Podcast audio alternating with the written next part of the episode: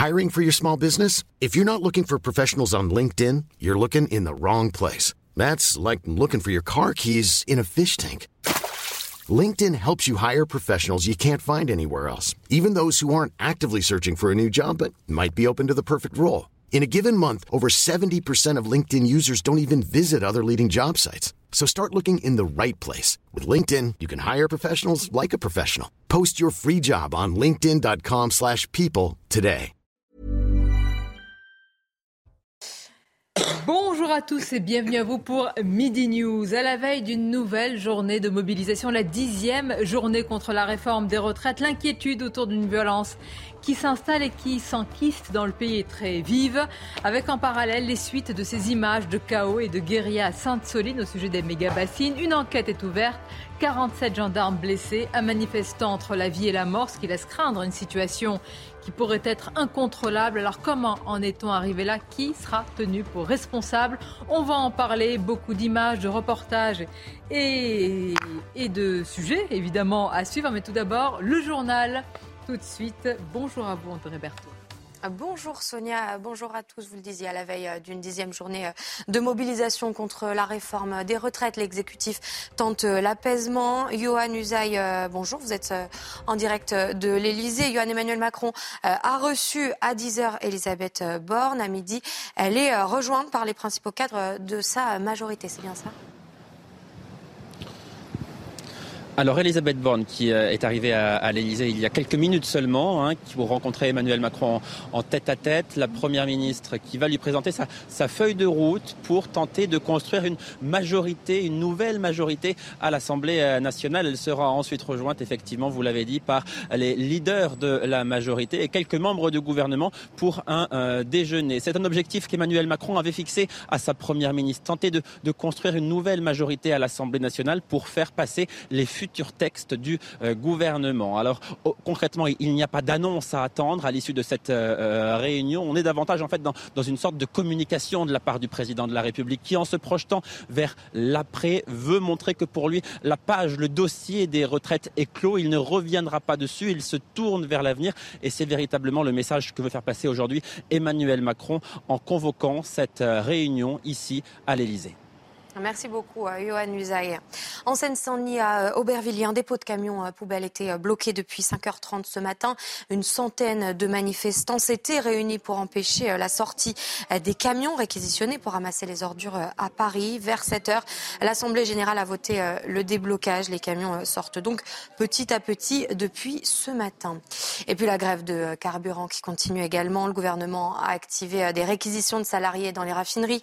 Malgré cette mesure, les approvisionnements dans les stations-service reste compliqué. Une station sur sept, soit près de 15% des stations-service, manque au moins d'un carburant en France.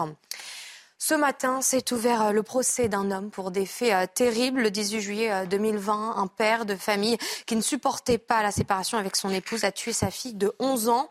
Noémie Schulz, vous êtes euh, en direct de la cour d'assises du Vaucluse à Avignon. Cet homme est donc jugé à partir d'aujourd'hui, Noémie.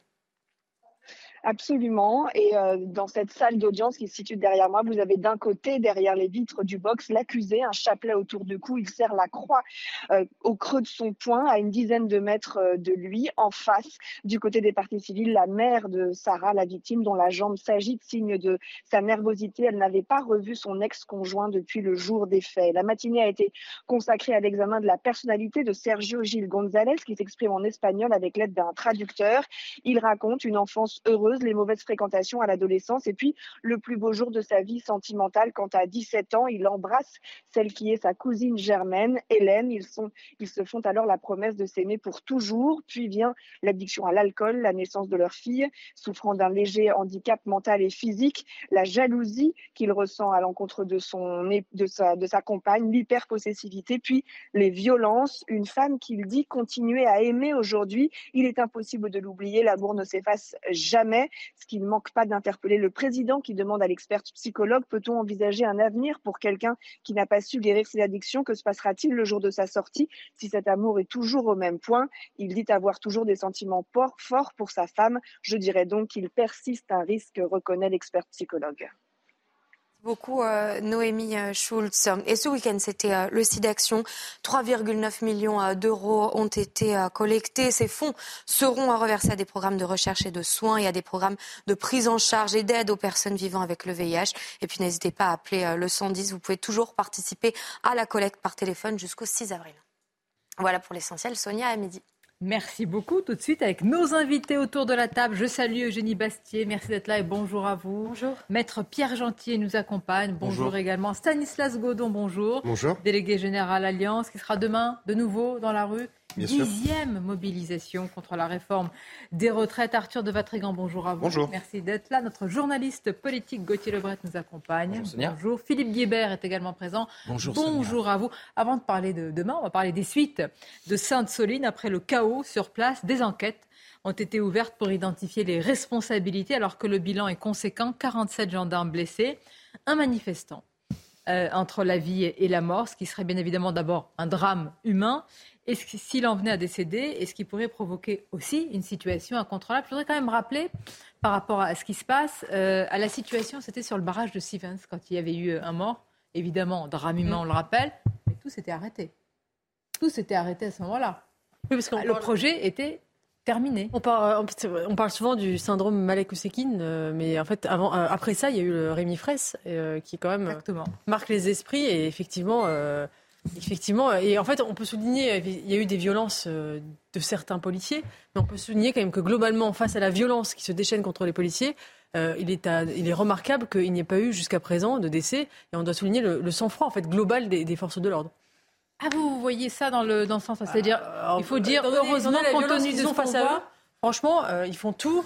Il y, a quand même, il y a quand même une asymétrie. C'est que d'un côté, on a des gens qui veulent tuer des policiers, et de l'autre, des policiers qui essaient de ne pas tuer les manifestants et qui font tout pour ne pas les tuer et qui, qui, essaient de se défendre justement sans, euh, sans avoir euh, recours à, la à, une force létale. C'est quand même une asymétrie euh, qu'il faut, qu'il faut souligner parce que dans les, dans les discours qu'on entend, on a l'impression qu'on met au même niveau la violence des policiers et la violence des manifestants. Alors on va en parler parce que c'est la fameuse violence légitime maintenant qui est qualifiée d'illégitime, la violence de l'État qui est qualifiée d'illégitime par la gauche de la gauche, l'extrême gauche. Justement, en parlant d'extrême gauche, le temps de l'enquête, c'est aujourd'hui avec des enquêtes et des images qui ne passent pas, une hyperviolence qui a été qualifié par Eric Ciotti, je voudrais vous faire réagir, dans le Figaro ce matin, par un terrorisme, ce serait du terrorisme d'extrême gauche.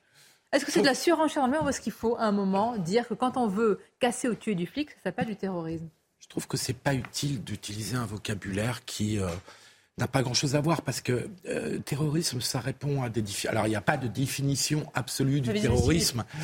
Euh, c'est imposer la terreur. Hein. C'est imposer la terreur. Je veux bien juste, mais je trouve que c'est pas utile d'aller faire des comparaisons et de plus faire de distinction entre les djihadistes du Bataclan et puis les abrutis, si vous me passez l'expression. Pas que le terrorisme islamiste, Monsieur Guibert. Hein. On a connu dans notre histoire aussi d'autres types de terrorisme. Donc, moi, je, tout à fait. Terrorisme Mais euh, la, violence politique a toujours existé aussi sous d'autres formes dans les années 70. Ouais. Ah, ça, c'est de la violence politique Oui, je crois. Ah bon je ne sais pas comment elle est. Non, non, mais elle peut être qualifiée autrement que de violence politique. Vous, vous y voyez un message politique ici à Sainte-Soline ah bah oui, clairement, elle est totalement politique, elle est l'offre de militants d'ultra-gauche. Euh, donc c'est une violence politique de la part de militants extrémistes. Euh, j'appelle ça comme ça. Euh, je ne sais pas, pourquoi aller chercher le terrorisme au point de, de, de, rendre confuse une notion qui s'appliquerait euh, à Carlos dans les années 70, aux, islamistes djihadistes dans les années 2010 et à. Et quand vous dites violence politique, vous reprenez, hein, pardonnez-moi, je vais faire réagir tout le monde et vous-même, ce qui est dit, c'est-à-dire au nom d'une désobéissance civile, au nom d'une légitime défense sociale ou écologique, bah, il faudrait. je, ne justifie pas du tout cette violence, je dis juste qu'elle est de nature politique. C'est votre avis, Stanislas Godot? Alors le mot terrorisme, euh, bon, il est un peu dur à employer parce que on a encore tous à l'image et à l'esprit euh, les événements évidemment de 2015. Je dirais que là, les manifestations, si on peut encore appeler ça des manifestations, euh, et surtout de la violence qui est de nature délictuelle et criminelle, les deux. Parce que d'abord, quand on brave le droit en participant à des manifestations interdites, déjà on se met en faute. Deuxième élément, lorsqu'on vient avec des armes, parce que c'est le cas, et on se rappelle d'ailleurs, pendant les Gilets jaunes, on avait interpellé également des individus aux abords notamment de l'île de France, avec parfois des pistolets, des arcs, des flèches, euh, des, euh, des boules de pétanque. Et tous ces, toutes ces armes par destination, notamment, qui sont utilisées contre les forces de l'ordre, je rappelle que quand on essaie de tuer un policier, bah, c'est une nature criminelle. Et là, on en arrive à effectivement des actes extrêmement graves. Et alors, euh, je m'insurge contre ceux qui, évidemment, critiquent l'usage de la force je rappelle l'usage de la force parce que je ne cautionnerai jamais le mot violence policière. Parce que soit l'usage de la force est légitime, soit il ne l'est pas. Et s'il ne l'est pas, dans ce cas-là, il faut qu'il soit prouvé. Et dans ce cas-là, effectivement, il y aura l'action judiciaire, l'action administrative qui se mettra euh, évidemment en place. Vous, vous parlez d'une sémantique, c'est la criminalité. Vous ne reprenez pas cette terminologie du, terrorisme. Euh, ce matin, moi, j'avais un ministre sur Europa qui me disait, mais ça, c'est de la surenchère dans, les mots. Est-ce que c'est un bon diagnostic, bah, terrorisme d'extrême gauche? Il devrait dire ça alors, euh, ce ministre, euh, ministre de l'Agriculture, je crois, euh, à Gérald Darmanin, puisqu'il avait parlé d'écoterrorisme il y a quelques mois, en octobre dernier, et il ne reprend pas ce terme, parce que ça avait déclenché une petite polémique au sein même euh, du, euh, du gouvernement. C'est une appellation politique, c'est vrai, parce que le parquet national antiterroriste ne s'est pas saisi en octobre dernier et ne s'est pas saisi euh, ce week-end. Et politiquement, toujours, c'est très intéressant parce que Eugénie y faisait référence. pour la France Insoumise et Europe Écologie Les Verts, donc des députés étaient présents sur place, hein, Clémence Guettet pour la France Insoumise. La leader écolo, Marine Tondelier, était donc à cette manifestation interdite. Et pour eux, la responsabilité des violences, c'est les gendarmes. Et c'est pas euh, les euh, militants, si on peut les qualifier ainsi, euh, ultra violents qui étaient sur place et qui venaient des quatre coins, des quatre coins de l'Europe. Alors j'ai pris la liste de tout ce qui a été saisi par les gendarmes justement. 62 couteaux, 67 boules de pétanque, 7 artifices, 6, bidons d'essence, 12 pierres et parpaings, 13 haches et machettes. compris. Voilà. Donc on voyait bien que ces, militants étaient venus pour en découdre avec les forces de l'ordre et pour casser du flic, pour pas dire en tuer. Il y avait des élus. Moi, ce qui m'intéresse, c'est qu'il y a aujourd'hui la légitimité de cette violence. Elle est aujourd'hui théorisée, Arthur de Vatrigan. C'est-à-dire qu'il y en a qui vous disent, mais si on n'avait pas fait cela, eh bien, on ne parlerait pas du sujet des, des méga-bassines. Si on ne va pas dans cette désobéissance, dans cette violence, donc Face à cela, la, question, la solution n'est pas seulement sécuritaire. Non, mais, enfin, non, mais elle est d'abord sécuritaire. Mais il y a derrière un discours. Mais une responsabilité pour Attention, on peut pas, on peut pas maintenant, au titre de la revendication, appeler à l'insurrection et à, et à tuer du policier ou du gendarme. Des élus. Je dire, oui, mais là, euh, là, c'est une faute. Là, pour moi, c'est une faute. Mais c'est une faute, sauf qu'on oublie que la France insoumise, ils ont quand même une, idéologie, une philosophie révolutionnaire. Euh, dire les, les, les, nouveaux déguenillés à l'Assemblée, qu'est-ce qu'ils passent leur temps à revendiquer comme bataille et comme référence historique? 93. 93, c'est quoi C'est pour, pour, pour, pour, pour, imposer la fraternité des peuples, l'amour entre tout le monde, l'égalité. On a fait couler des bains de sang et ventrer Antoine des Léaumont rêve d'être Robespierre. enfants. Bon, bah voilà, il assume. La référence historique, c'est 93. Et d'autres, c'est Bouvines, c'est 93. Chacun les siennes. Il l'assume complètement. Euh, quand vous avez euh, Thomas Porte qui euh, se, se, prend photo avec la tête d'un ministre au bout de ses pieds, ça, c'est une signification aussi. C'est dans leur ADN. Quand vous avez Jean-Luc Mélenchon qui explique que la rue doit, doit prend de plus en plus d'importance et doit limite prendre le pas sur l'Assemblée. C'est ce qu'a répété d'ailleurs Sandrine Rousseau également dans une émission de télé la semaine dernière. Voilà, les références sont très claires. Et il y a quelque chose qu'on oublie et dont on parle peu, c'est le rôle euh, du NPA qui a un peu disparu du paysage politique au point de vue des élections. Ah, Mais si vous regardez le NPA, c'est quand même assez amusant. Parce que à Sainte-Soline ou dans les manifestations, qui vous avez en tête de cortège où arrive ensuite la stratégie Black Bloc. Les drapeaux NPA, à chaque fois. Et quand la violence débarque, le NPA, il s'enlève. Et pourtant, le NPA, quand on regarde, c'est quoi les Black Blocs en fait? C'est une stratégie, mais qui, qui, qui se cache derrière C'est les antifascistes. Et la méthode antifasciste, c'est calqué sur la méthode fasciste, jusque dans la couleur des fringues. C'est on, essaie de récupérer euh, du, local, une autonomie. Et qui euh, qui a cette stratégie-là politique? C'est le NPA. Qui gère des municipalités encore, des associations culturelles? C'est le NPA. Si vous allez faire un tour à Ménilmontant, le siège des antifascistes, des antifascistes, pardon, vous allez voir quelques élus NPA qui sont là. Je rappelle que lorsque des militants sont allés déverser des poubelles, ça m'a plutôt amusé euh, devant le siège Renaissance, qui était à 10 mètres derrière. Olivier Besancenot. Amusé, oui. Plus que déversé, ils les ont jetés euh, sur le siège de Donc là, vous décrivez des choses qui sont très organisées, très pensées, très réfléchies. Avec un appui politique. Et Arthur, même Révolution permanente, euh, qui est aussi derrière ces euh, mobilisations, est une branche du NPA qui a quitté le NPA parce qu'il n'était pas assez à gauche. ma question, est-ce que, est que la, la, solution, elle n'est pas que sécuritaire? On le voit bien. Écoutons d'ailleurs ce que disent les ministres. On voit bien sécurité, sécurité, il faut soutenir les forces de l'ordre, mais ça, ça tourne en boucle et ça sonne creux. Écoutons-les. Je crois que l'État est très fier euh, de pouvoir dire aux agriculteurs qu'on va protéger leur outil de travail, que l'ordre euh, n'est pas le désordre, ce ne sont pas les forces du désordre qui vont l'emporter, ce n'est pas l'extrême gauche qui va l'emporter dans la République française. Euh, et donc oui, nous laisserons le dispositif de gendarmerie et de policiers autant qu'il le faudra dans les Deux-Sèvres, bien évidemment. C'est exactement l'inverse pour moi. C'est-à-dire c'est des gens qui ont annoncé à l'avance que leur objectif, c'était d'aller détruire des biens, d'aller se confronter aux forces de l'ordre. Il ne faut pas inverser les choses pour le coup à Sainte-Soline. C'est des éléments radicaux, des éléments, des, éléments qui nous vendent euh, au fond euh, du faux pacifisme et euh, de la résistance civique, qui finalement œuvrent en permanence par la violence. Je veux dire, les citoyens qui, demain, vont manifester de manière tout à fait euh, la calme, et ce sont des manifestations légitimes, se demandent, là, maître, comment des gens dangereux, dont la dangerosité est avérée, sur lesquels quand même on récupère, et là, des armes par destination, mais des, des, des bah, vraies armes. On ne va pas en manifestation avec un comment, couteau. Euh, comment, tout simplement, eh ben, ils peuvent arriver sur zone tranquillement. Ah, bah, comment ils peuvent arriver sur zone Ça, c'est une vraie question. C'est-à-dire, euh, ça pose la question de la, de, des moyens et de la lutte, véritable de la volonté politique de lutter contre ces groupements d'ultra-gauche. Euh, il me semble qu'au moment de manifestations type les Gilets jaunes, on avait eu sensiblement plus d'interpellations, on avait eu sensiblement plus de blessés. Je me rappelle des éborgnés. Je ne sais pas combien il y a eu d'éborgnés en l'occurrence, mais moi, de ce que j'ai vu pour l'instant, c'est que, semble-t-il, je parle sous contrôle de Gauthier Lebret. Il ne faut pas qu'il y en ait. Hein. Bien sûr, mais je parle sous contrôle de Gauthier Lebret, mais il me semble que la répression pour l'instant de, cette, de ces événements à Sainte-Soline, enfin, n'est manifestement, je, parle des interpellations, c'est aucune interpellation. aucune interpellation. Alors c'est des gens qui viennent Nous sommes sur une propriété privée. Oui. Nous sommes euh, là, déjà, il faut le dire, on piétine le champ d'un agriculteur bien sûr, euh, aussi qui travaille, euh, etc. Donc ils arrivent. C'est ouvert. C'est pas comme dans un stade où vous pouvez filtrer. Donc il y a quand même une complexité évidente. Mais pardonnez-moi, avec, ce sont souvent, on dit, qui est dit d'ailleurs par leur renseignement territorial, des gens qui viennent parfois d'autres pays. Absolument, Belgique, Allemagne. Ne me dites pas qu'on ne les connaît pas. Mais bien sûr qu'on les connaît. Ce ne sont pas les mêmes qui étaient déjà peut-être au barrage de Sivins, qui étaient à Notre-Dame-des-Landes. C'est pas possible. Ou alors, euh, je veux dire, c'est. Qui étaient là en octobre. Deux indications pour les manifestations à Paris. On se demande comment, la stratégie, comment ils arrivent à venir. Euh, J'ai juste deux indications comme ça à regarder aux députés. Vous regardez les locations Airbnb la veille des manifestations à Paris. Vous allez voir, c'est assez amusant. Et vous regardez les nouvelles voitures qui débarquent et qui se gardent dans la rue adjacente. Voilà. D'accord. Donc, euh, bah, si vous voulez choper, vous les chopez. si je peux apporter quelques éléments, parce que c'est vrai que c'est la question qu'à chaque fois on pose. Euh, mais pourquoi et qu'est-ce qu'on peut faire?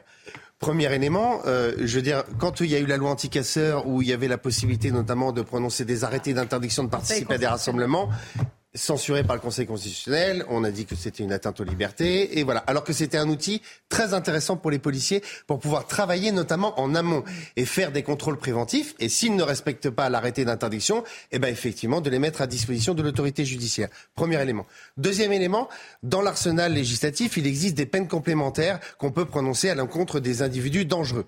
Bon, vous savez combien il y en a eu de prononcés en l'espace de 20 ans? 32. Donc c'est pas avec ça qu'on va réussir à effectivement leur faire peur de quoi que ce soit. Ça c'est le deuxième élément. Ensuite, vous parlez des interpellations dans le cadre du maintien d'ordre. Je rappelle que les escadrons de gendarmerie euh, notamment ne sont pas euh, enfin, leur objectif n'est pas de faire de l'interpellation. Ils sont là pour faire du rétablissement de l'ordre public.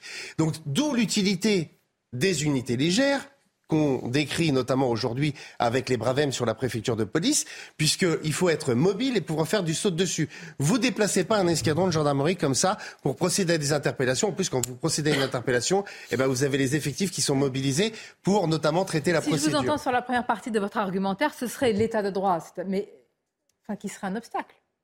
Puisque vous avez dit, regardez le Conseil constitutionnel, voilà. Bah, pour l'instant, on n'a pas donné. Pour l'instant, on n'a pas donné les outils aux policiers pour travailler en bah, amont, notamment. Euh, donc c'est pas un problème sécuritaire. Mais il y a une loi devant le Conseil constitutionnel qui a été retoquée par le Conseil constitutionnel qui euh, visait justement euh, ces personnes qui, par le simple fait qu'elles se regroupent entre elles, se mettraient dans l'illégalité. Et le Conseil constitutionnel a répondu qu'il ne pouvait pas y avoir de peine collective, mais qu'au nom de l'individualité de la peine, vu que c'est du cas par cas, eh bien la censure a été demandée sur ce texte manière préventive, vous faites un exemple avec quatre personnes dont vous connaissez la dangerosité, dont la dangerosité est avérée, ça peut servir d'exemple. Sans mais toutefois tomber dans la présomption de culpabilité. C'est ne pas connaître la manière. Vous savez, ça c'est une expression que les juristes n'aiment pas, enfin la majorité des juristes n'aiment pas beaucoup, c'est dire qu'il faut faire un exemple précisément le principe d'individualisation de la peine fait qu'on ne fait pas d'exemple pour la majorité. On traite toujours un cas pour ce qu'il est. Voilà, maintenant je pense que le vrai problème, c'est le, les verrous juridiques dans ces pour une centaines de personnes, 4 ou 5 cas qui ont déjà été sur Sivens, qui ont déjà été à Notre-Dame. Mais c'est pas un exemple qu'il faut faire, c'est il faut rendre la justice. C'est tout. Et pour rendre la justice, je le dis, il faut des lois efficaces et il faut des magistrats qui appliquent les peines. Je ne suis pas sûr que le problème soit uniquement juridique, il est aussi politique. C'est-à-dire qu'il y a une asymétrie en France de la manière dont on traite la violence d'extrême droite et la violence d'extrême gauche. Quand on dissout. Mais il n'y en a pas de violence d'extrême droite. Quand on, voilà, bah, c'est marginal. elle, peut y en avoir. C'est marginal. Vous pas dans le déni des deux côtés. Quand on dissout, quand on dissout un, groupuscule d'extrême gauche, on se sent obligé de, de, dissoudre quelques jours plus tard un groupuscule d'extrême droite, ce qui n'est pas euh, généralement réciproque. Et euh, c'est vrai que la grande différence, c'est que l'entièreté de la classe politique condamne sans ambiguïté la violence d'extrême droite quand elle existe marginalement. Et il y a une non, mais même les médias et des médias, il y a toute une partie de la classe politique et médiatique qui est complaisante. Mais pourquoi Parce que, mais il faut dire, mais c'est pour ça que c'est très intéressant. Je revenir quand Clémence Guettet, qui est quand même ministre, euh, qui est quand même euh, des députés de la France Insoumise, fait un trade sur Twitter pour décrire la journée à Sainte-Soline, décrire la journée à Sainte-Soline, et elle n'a pas, mais c'est un, un, déni de réel, mais hallucinant, c'est-à-dire qu'elle ne dit pas une, elle dit j'ai rencontré des gens joyeux, une ambiance bon enfant. Pareil pour Marine Tourdelier. Elle ne parle dit que c'est bon vivant, qu'il y avait une bonne ambiance. C'est un déni absolu, un déni, un mensonge institutionnalisé. Donc oui, il y, a une responsabilité politique. Mais qui est repris par certains médias. Parce que pour certains, c'est un combat qui aurait même un côté un peu, euh, euh, comment dire, avant-gardiste. Ce sont des pionniers qui nous alertent sur ce qui est grave. Il y a même un côté romantique oui. mener un combat comme ça. Mais c'est un discours très intéressant parce qu'en fait, c'est un discours, il y a un deux poids, deux mesures discours, mais en même temps, il faut comprendre une chose. Un, la gauche, son référentiel, c'est quand même la Révolution française et la Révolution française. Pas toute la gauche. une partie de la, gauche, c'est la Révolution française. Non, on va pas me dire que. la gauche, c'est la Révolution française. Citez-moi une personne de gauche qui est contre la Révolution française. aujourd'hui, Cazeneuve, il est ultra minoritaire à gauche. Opposer la Révolution française, ça n'existe pas. Et ce Oui, il y a des gens de droite qui ont historiquement été opposés à la Révolution française. Attendez, laissez-moi terminer mon propos. Ce que je veux dire, c'est que il faut bien comprendre que la violence ici et le fait d'être plus que la violence, d'être dans l'illégalité, pour ces gens-là, c'est parce que c'est une manière justement de faire avancer leur cause, parce que dans le référentiel républicain, je vous rappelle que la République française s'est fondée sur une révolution qui n'était pas du tout en légalité, évidemment, avec c'était la monarchie. C'est une monarchie. C'est sûr, 93. Non, non, non. Philippe Guibert. C'est là où c'est. Non, non, c'est en totale égalité, premièrement. Et deuxièmement, deuxièmement, le deux poids, deux mesures. Deuxièmement, le deux Non, mais la constituante, je suis désolé, par rapport à la monarchie, pas du tout. Quand les États généraux se réunissent, on va pas refaire l'histoire. Bref, et le deuxième point important, c'est que ces gens-là invoquent en permanence l'état de droit et les droits.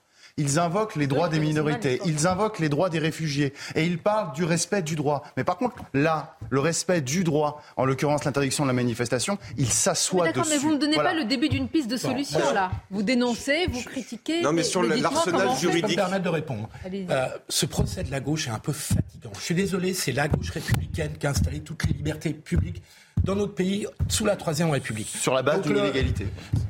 Ok, ben revenons à la monarchie, mais vous rendez compte. Mais non, je vous dis pas ça, je vous dis que c'est normal que ces gens réagissent et fonctionnent comme ça. Compte du délire de ce débat quand même. En 1789, il y a eu la réunion des États généraux, une constituante. C'est. Elle a raison sur ce point-là.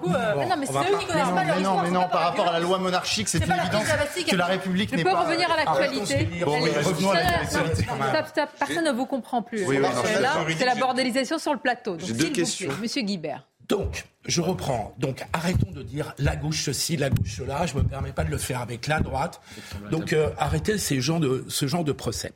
Ensuite, il faut bien comprendre de, à quoi on a affaire. On a affaire à une partie de la gauche, principalement à LFI, mais aussi à OLV, qui est dans une fascination gauchiste pas la même chose. Le gauchisme, il a toujours tué la gauche. Hein.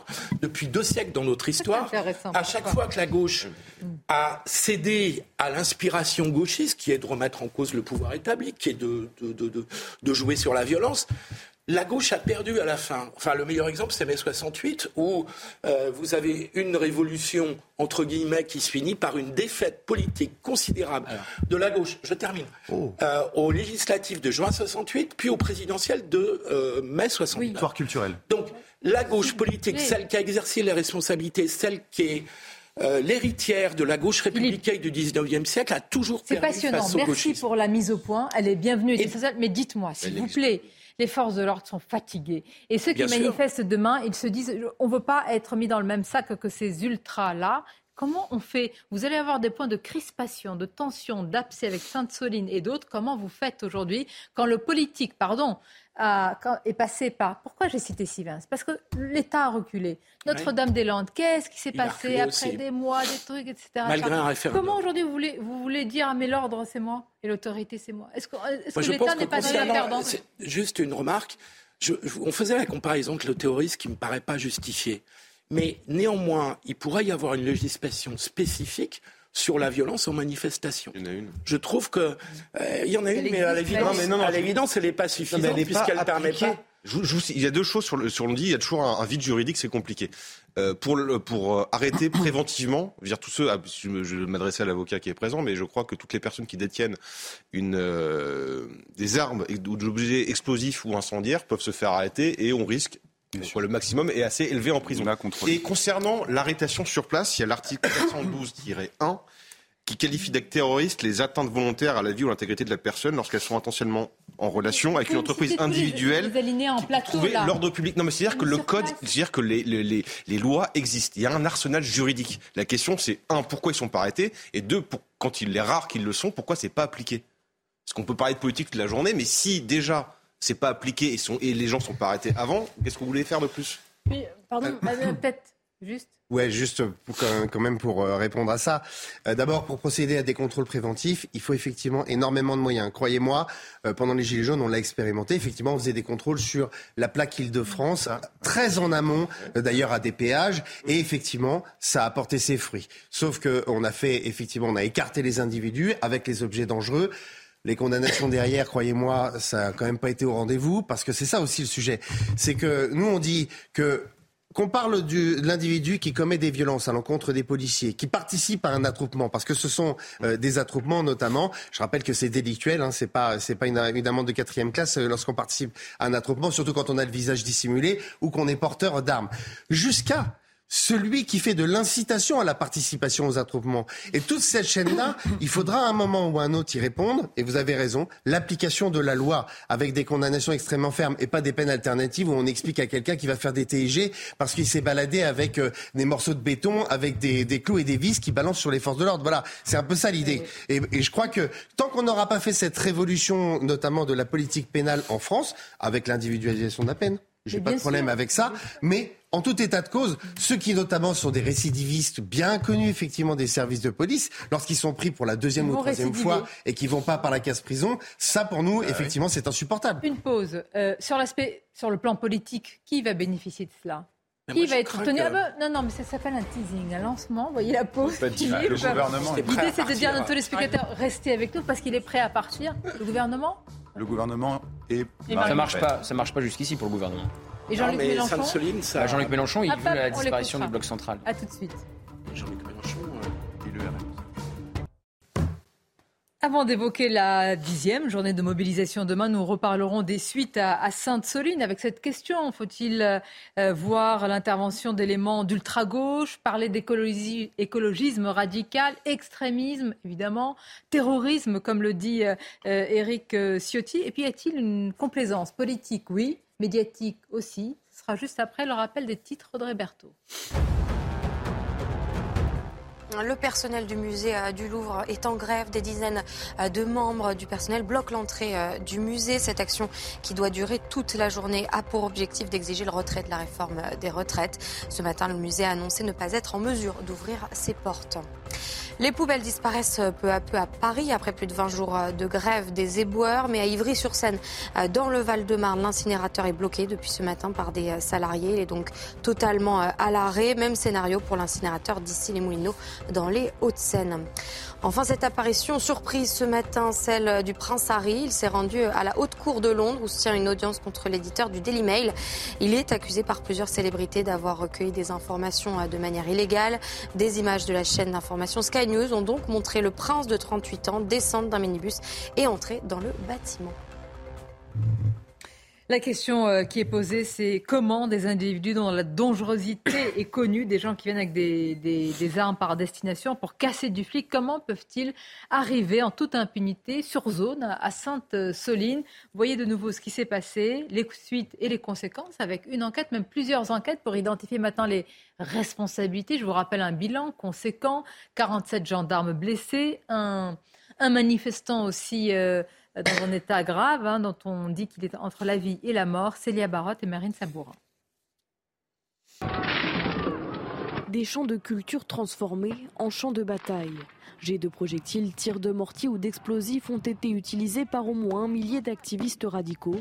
Certains ont incendié plusieurs véhicules de gendarmerie. De nombreuses armes ont également été découvertes lors de contrôles routiers, des scènes de violence condamnées par Gérald Darmanin qui pointe du doigt le silence de certains élus d'extrême gauche. Personne ne peut accepter les silences et personne ne peut accepter de se taire quand on est un élu de la République, quand on est un responsable devant cette violence qui se déchaîne, totalement désinhibée et absolument insupportable. Les manifestants présents dénoncent le projet de stockage d'eau puisée dans les nappes superficielles en hiver qui permettrait d'alimenter les cultures intensives. Plus de 4000 grenades lacrymogènes et de désencerclement ont été utilisées ce week-end. Une réponse démesurée selon les participants. Il y a des familles qui viennent pour, euh, juste pour dire ben, euh, en fait l'eau elle appartient à tout le monde et euh, de voir ces forces qui sont mobilisées contre ça c'est complètement absurde. Je crois que ce gouvernement est, est complètement dans cette logique-là d'instrumentaliser la violence tout en la déclenchant. Au total, plus d'une quarantaine de gendarmes et policiers ont été blessés. Un manifestant, lui, est entre la vie et la mort. Jean-Luc Mélenchon qui refuse de dénoncer les violences de l'ultra-gauche, il pointe de son point de vue des violences policières. En fait, qu'est-ce qu'il veut Que tout déborde pas le chaos. Euh, il veut faire le chaos, mais est-ce qu'il veut la révolution Non, mais il veut la révolution. La récupérer parce que la révolution est pour, euh, après. Pour supprimer le bloc central. Il, veut, il pense que le centre euh, euh, incarné par Emmanuel Macron, disparaîtra avec lui. Et il cherche la confrontation avec Marine Le Pen dans quatre ans, euh, bloc contre bloc. Euh, bloc de la gauche de la gauche contre bloc de la droite de la droite. Sauf que son pari, alors ça, ça intéresse aussi le Rassemblement national, évidemment, ce duel entre Marine Le Pen et, Jean-Luc Mélenchon. Mais le pari de Jean-Luc Mélenchon est risqué parce qu'il n'est pas du tout certain de le gagner face à Marine Le Pen, ce pari. Regardez, euh, c'était une tribune, c'était une interview ce matin de, Mathieu Boccoté dans le, dans le Figaro. Euh, pour la France insoumise, comme l'écrit Mathieu Boccoté, l'État, aujourd'hui, ça m'intéresse, a le monopole de la violence illégitime. Euh, vous entendez dans la, dans la bouche de certains élus, de plus en plus, c'est le monopole de la violence qui devient illégitime, l'État. Ah, attention, ce concept peut faire beaucoup de dégâts dans certains esprits qui se disent mais oui, il y a des violences du côté des policiers, violences policières, et, avoir, et j'allais dire, attirer certains jeunes aujourd'hui dans ces luttes et ces combats.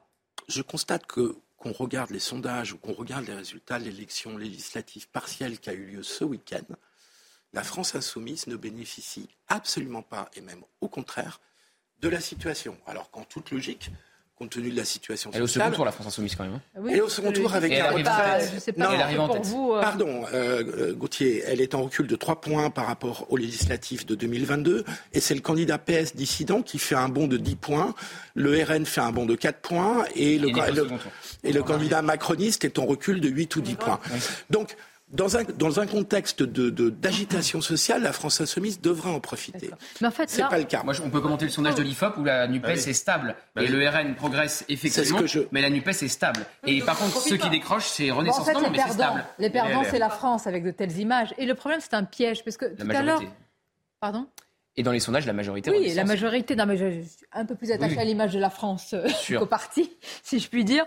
Euh, mais je vous posais la question tout à l'heure. Comment, Eugénie Bastier, un gouvernement peut dire l'ordre, c'est moi, quand sur. Euh, ou l'État, quand sur Sylvain, pardon, je le répète, il a reculé, quand sur Notre-Dame-des-Landes, ça a été un embrouillamini incroyable. Comment vous pouvez encore dire l'ordre, c'est moi? Oui, et d'ailleurs, en France, je, rappelle quand même que Emmanuel Macron lui-même a réemployé l'expression violence policière qui, a été inventé euh, par l'extrême gauche, qui impose ces thèmes et sa sémantique dans le débat. Bon, il y avait l'expression féminicide, maintenant il y a l'expression violence policière. C'est une manière finalement de, construire en fait le rapport que nous avons à ces, à ces, dérives évidentes de certaines forces de l'ordre, mais ça construit un rapport en disant que ce sont des violences systémiques. Et qu'Emmanuel Macron ait repris cette expression à une occasion euh, en dit long sur euh, une forme d'absence de, colonne vertébrale idéologique. Deuxièmement, Effectivement, Emmanuel Macron aujourd'hui euh, désigne la France insoumise et la NUPES comme son ennemi idéologique, etc. Mais rappelons quand même que euh, il a, pendant l'entretour de la présidentielle, il a fait des clins d'œil à Jean-Luc Mélenchon. Il a euh, axé sa campagne à gauche pour séduire cet électorat. Et il a dit le soir du second tour, je vous ai compris. C'était la même chose que c'est vraiment, c'est le je vous ai compris de Macron à la France insoumise. C'est comme De Gaulle au pied noir. Je vous ai compris, je vous ai entendu. La France insoumise, c'était aux électeurs. Aux électeurs, mais quand même, il a dit je vous ai compris. Et ensuite, il, ne, il a dit j'en tiendrai compte pour ma politique. Il ne le fait pas. Donc évidemment, il a créé les conditions aussi d'une explosion sociale. Et ça. Euh, ah oui, donc c'est lui pour vous qui est responsable. C'est ma pas responsable, mais je pense qu'il euh, il voudrait. Euh, est-ce qu'il est en rempart aujourd'hui il, a, été ça, Ce que je veux dire, c'est qu'il a été complaisant aussi à, un certain moment face à cette gauche, à cette extrême gauche. Non, pas face à l'extrême gauche, face aux électeurs qui avaient voté bah, pour lui au deuxième tour, sans être macroniste, dont majoritairement des électeurs de gauche. Donc pardonnez-moi, est-ce qu'on ramasse les fruits, les, je veux dire, ce qu'on a, ce qu'on a. Il a simplement pas respecté le contrat de son élection, qui était un barrage à Marine Le Pen, et pas une adhésion pour son projet de premier tour. Alors vous avez voilà. dit. Donc euh, effectivement, la crise démocratique, elle vient de là. Elle vient du fait qu'on est dans un système. C'est les forces de l'ordre qui doivent supporter cette, ce coup de canif. Non, certainement pas. Les forces de l'ordre ne sont pas là pour régler des problèmes politiques. Oui, sauf que le président. Elles sont là pour régler des problèmes sécuritaires. et elles le font. Il a entretenu et il a euh, fragilisé notamment l'autorité de l'État et les forces de l'ordre en expliquant qu'il y avait effectivement des violences policières, qu'il y avait des contrôles aux faciès systémiques. Rappelez-vous, parce que ça, ça a fait grand bruit dans nos rangs parce que il a collé une étiquette sur les forces de l'ordre, qui évidemment euh, euh, bah, a ravi euh, tous ceux qui sont des anti-flics de nature, comme par exemple la France insoumise, hein, qui se cache pas pour dire pour dire que la police tue, qui veut supprimer les braves. C'est pas ça qui explique la violence qu'on a. D'ailleurs, les armes intermédiaires, qui préféraient qu'on aille au carton et qu'en fait on devienne de la chair à canon. Non, mais ce que je veux dire, c'est que quand vous commencez à donner des éléments de langage, ça c'est comme expliquer une infraction. Et eh ben effectivement, au bout d'un moment, vous donnez un gage à ceux qui vont L'idéologie ou les propos deviennent le bras armé de ces fauteurs, ces casseurs et ces ultras. C'est ce que vous dites. Comment? L'idéologie ou les propos qu'on tient, ça peut, ça peut euh, devenir le moteur finalement de ces, de ces ultras. La preuve en est maintenant, euh, dès qu'il y a un collègue qui fait usage de la force, on appelle ça une violence policière. Non mais donc c'est bien qu'il y a quelque chose qui a complètement dérapé. Je ne pas que ce soit Emmanuel Macron qui a armé idéologiquement. Sur ce terme violence, enfin vraiment ce terme violence policière, je pense, enfin, je pense qu'aucun juriste sérieux, enfin de manière générale, ne peut pas soutenir ce terme parce que je vais encore rappeler une base. Merci. C'est que c'est un pléonasme violence policière, puisque précisément c'est la police et c'est donc l'État qui a ce monopole. Et il n'y a que lui il n'y a que lui, il n'y a que l'État et donc la police qui peut avoir ce monopole. Celui qui conteste ce monopole, de facto, est dans une logique révolutionnaire. Voilà. Si demain on, conteste ce monopole à la police, alors qu'est-ce qu'on veut faire? C'est quoi la stratégie? C'est déshabiller la police? Pourquoi on veut la déshabiller pour faire plaisir à un certain Dans ce cas-là, il faut assumer. C'est-à-dire que vous, aux responsabilités, mais là je vous prends qu'auriez-vous décidé face à cela? Parce que si vous dites violence légitime, jusqu'où faut-il aller? On a posé la question hier à euh, Éric Zemmour. Il était l'invité euh, du grand rendez-vous européen CNews Les Échos. Il est pour la réforme des retraites. Il estime qu'Emmanuel Macron ne doit pas reculer, que s'il recule, ça n'est terminé de son euh, quinquennat. On va l'écouter dans quelques instants. Et Éric Zemmour, il appelle le gouvernement à rétablir l'ordre et à dépasser la hantise ou le syndrome Malik Ousekine. Évidemment, faut-il le, rappeler avec ce qui s'est passé ah bah, Ça veut dire d'être, d'une certaine manière, désinhibé et, de ne pas avoir attention, je préfère qu'on l'écoute dès qu'on aura récupéré le sonore. C'est accepter les conséquences en fait du monopole. Mais le problème, c'est euh, qui crée euh, ce chaos? Parce que c'est, c'est le souci d'Emmanuel Macron. On l'a vu avec les gilets jaunes. Rappelez-vous quand il se présente à son premier quinquennat, son bouquin, c'est Révolution il se présente comme un révolutionnaire. Non, non. Et non, non, mais non, mais si moi j'appelle un livre ah Vive la révolution, vous n'allez pas me dire que je suis une révolutionnaire. Non, non, pas du tout. C'est qu'il non, je, ne parlais pas de ça. On va plus parler de révolution, c'est je change. Exactement. Ah, je changeais les choses. Sauf que avec les gilets jaunes en 2018, qu'est-ce qui se passe? Il devient le VRP du parti de l'ordre. C'est ce qui devient. Parce que sa classe, c'est quoi? C'est quoi son électorat? Une grande partie des retraités et la bourgeoisie. Et de quoi a peur la bourgeoisie? Uniquement de la violence physique. C'est uniquement ça. Et ça, les révolutionnaires le savent, le sait pertinemment. Donc, la seule porte de sortie d'Emmanuel Macron aujourd'hui, c'est évidemment de créer les conditions de ce chaos-là pour incarner cette, cette obsession de l'homme providentiel ou du dernier recours pour. Bah, ça marche. Vous allez voir. jusqu'à la moelle. Ah, vous allez voir la bourgeoisie dès que ça commence à aller en bas de chez eux et dès que ça commence à casser et dès que le livreur Uber ne peut pas venir sonner la porte. Et, bah, les classes populaires et moyennes, ce sont les premières victimes. Ah, bien sûr, mais ça, il en a. Je pense qu'ils s'en fichent complètement des classes populaires. Ils s'en fichent complètement des classes populaires, Macron. Le parti de l'ordre, c'est. Si je peux me permettre.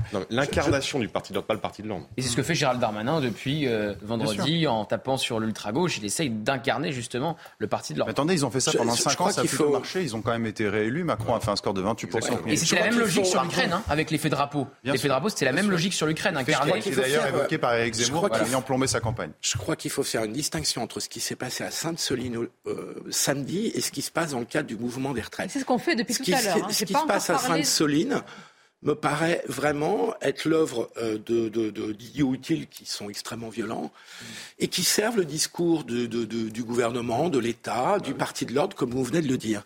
Sur le, mouvement des retraites, c'est tout à fait autre chose. Euh, parce que là, il y a 70% des, des, gens même dans mon conducteur, si je puis dire, j'attendais justement tout à l'heure pour en parler. Je ne veux surtout pas mélanger parce qu'il ne s'agit pas de délégitimer euh, euh, des mouvements avec des inquiétudes réelles. Les manifestations sont autorisées sur les retraites, là, elle est interdite. moi, nous faisons ce distinguo. Mais ceux qui sont là en train de casser des flics, ils vont profiter d'un contexte.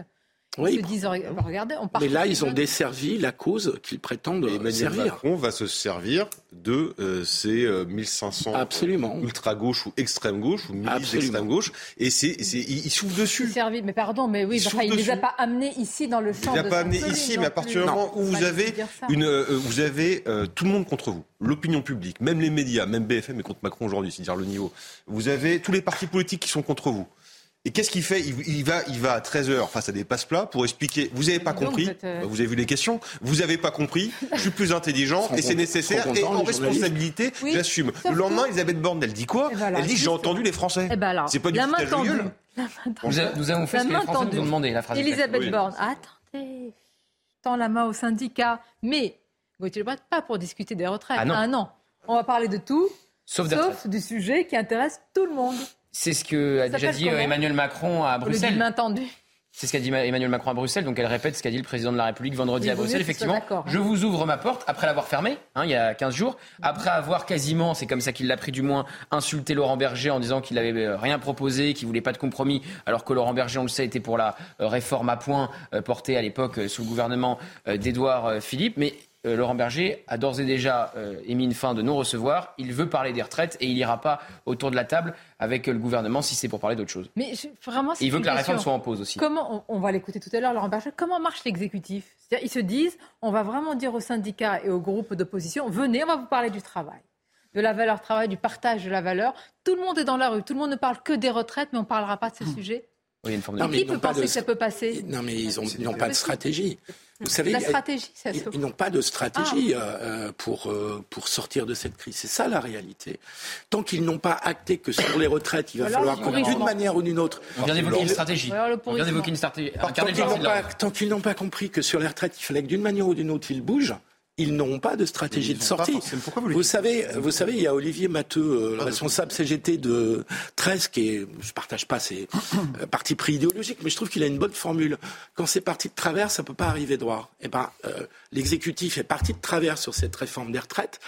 Et tant qu'ils n'auront pas admis, pris leur perte sur le fait de provoquer, un, de provoquer un vote, de provoquer un vote, soit au Parlement, soit dans le peuple, de renouer le dialogue avec les syndicats sur ce sujet eh bien, on en sortira vous pouvez trouver la stratégie pas bonne, mais pas dire qu'il n'y a pas de stratégie. Si, il y a une ah stratégie, incarner le parti de l'ordre. Et euh, ils ne reculeront pas, effectivement. Ils ne reculeront pas. Donc il y a une stratégie. Non, mais je ne dis pas que ça suffit pas. pas suffire. Mais on ne peut pas dire qu'il n'y a pas de stratégie. Et, et, par contre, alors effectivement, il y a, le texte est devant le Conseil constitutionnel.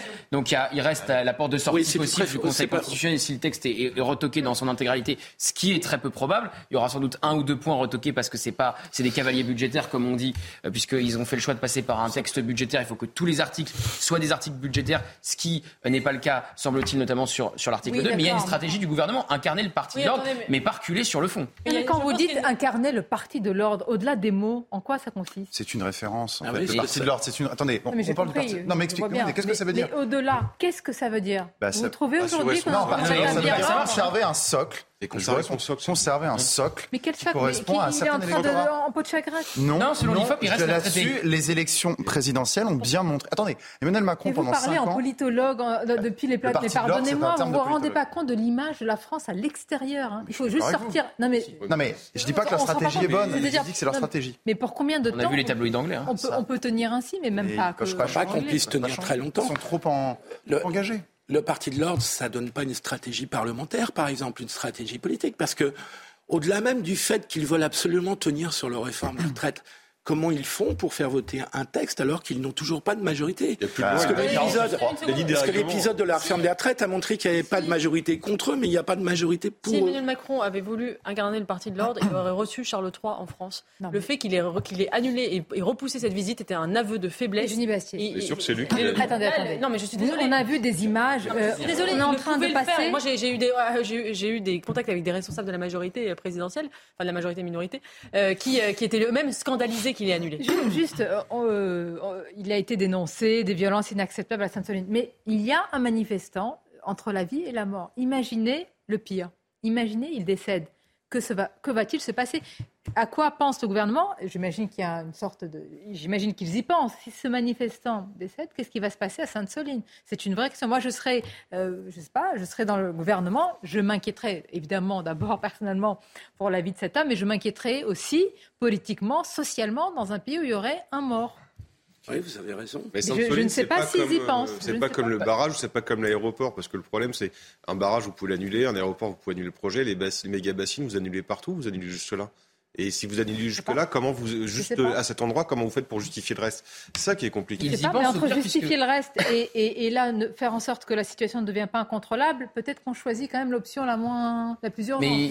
Ils y pensent au pire parce que Gérald Darmanin l'a évoqué sur ce plateau euh, vendredi avant les épisodes de Sainte-Soline. Donc si, ils en ont conscience. C'est-à-dire que là, ce serait, euh, personne ne le souhaite. Hein. Quand j'en parle, c'est au contraire pour dire j'espère que euh, le gouvernement euh, prépare quelque chose et se dit il peut y avoir quand même une situation qui nous échappe. Parce qu'à Sylvain, ça avait provoqué, au-delà de l'arrêt du projet, mais c'était terminé, c'est plus possible de parler de ces barrages-là. Ce serait la même chose ici pour les méga Vous vous rendez compte, ça veut dire quoi? Ça veut dire que si demain, le pire arrive, c'est-à-dire demain on apprend qu'il y a un manifestant qui décède, ça veut dire quoi? Ça veut dire que le gouvernement doit démissionner? Ça veut dire que le ministre de l'Intérieur doit démissionner? Alors déjà, ça poserait une difficulté dans leur stratégie, partie de l'ordre. Et euh, non, mais je veux dire, qu'est-ce qu'on fait après? Je veux dire, On a quand même des gens. Évidemment, s'il y a un mort, enfin, c'est un euh, drame. Mais ces gens sont venus pour tuer. Non, mais d'autres vont venir dire nous, on a manifesté pour des méga bassines et aujourd'hui, potentiellement, il pourrait y avoir euh, un. Il y a un précédent quand même qui est 1976, des manifestations d'écologistes radicaux contre le projet de, réacteur nucléaire euh, Super Phoenix, où il y avait eu un mort, un, manifestant tué par une grenade. À l'époque, euh, les grenades étaient encore plus euh, létales qu'aujourd'hui. et effectivement, ça n'avait pas stoppé le, le, gouvernement, qui était d'ailleurs, le ministre de l'Intérieur était Poniatowski, qui était un ministre qui parlait toujours de terroriser les terroristes et qui était très très dur. Quoi Ça passe quoi ça? Il reprenait la phrase de Pasqua sur euh, terroriser les terroristes. Euh, et, et, donc, donc il y a eu des précédents, effectivement. Alors est-ce que ça stoppera complètement tout?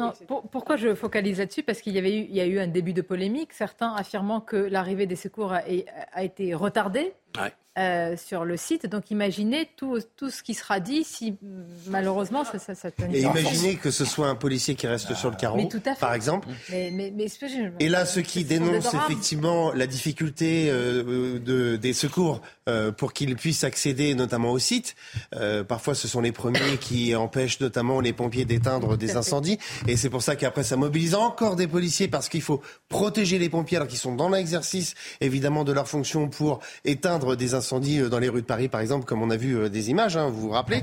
Donc je crois que c'est pas bon de renvoyer la balle dans un camp ou dans l'autre. je crois que là, à un moment, stop. C'est la responsabilité du politique. Non, mais bien sûr. Mais alors rétablissons le droit, rétablissons l'autorité de l'État, et puis arrêtons de faire des, des ajustements. vous dites rétablissons l'autorité de l'État, donc elle n'est pas rétablie. À chaque fois, ce sont des, des, des arrangements qui amènent le pire. Donc je crois qu'à un moment, il faut dire stop. Mais qui peut le dire aujourd'hui? Qui a la légitimité, l'autorité pour le dire? C'est ça la question. J'essaie de vous poser tout à l'heure. Macron l'a perdu cette autorité. Officiellement, le président a la légitimité. Il faudrait qu'il fasse ce geste sur Après, les pour reprendre la main vous pensez sur l'autorité de l'État? Avec un geste sur la retraite, tout est. Euh... Oui, je pense. Il est mort s'il fait ce Politiquement, il est mort. Politiquement, il est dévitalisé.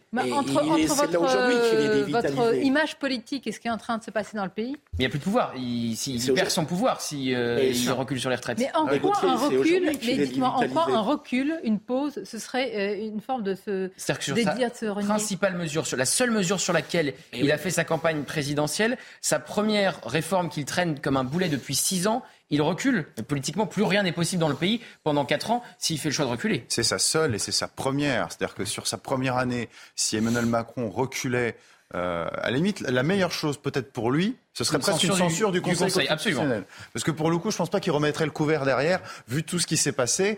Euh, mais si là, Emmanuel Macron reculait sur cette réforme. Encore une fois, on peut tout à fait le souhaiter, mais vous imaginez pour la situation canadienne, pour la France, ce serait d'un imaginaire qui est le nôtre de dire que de reculer, ce ne plus rien faire. Absolument. Attention aussi, le, le président de la République entretient tout ça. Le président de la République n'est pas d'abord garant de sa réforme, il est garant de l'unité nationale, de la cohésion sociale et nationale.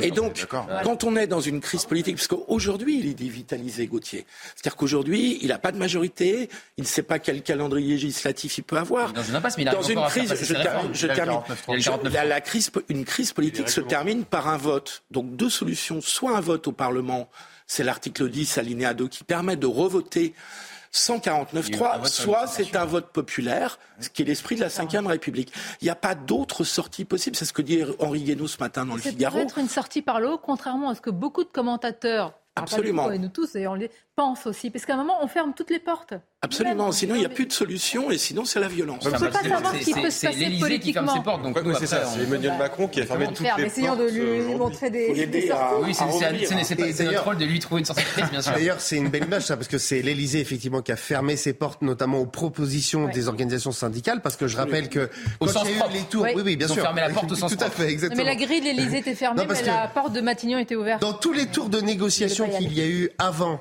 euh, je dirais, la proposition notamment de cette réforme et qu'elle arrive au Parlement, il y a eu des débats effectivement avec les confédérations syndicales, il y a eu des propositions qui ont été faites, euh, n'en déplaise à ceux qui affirment le contraire.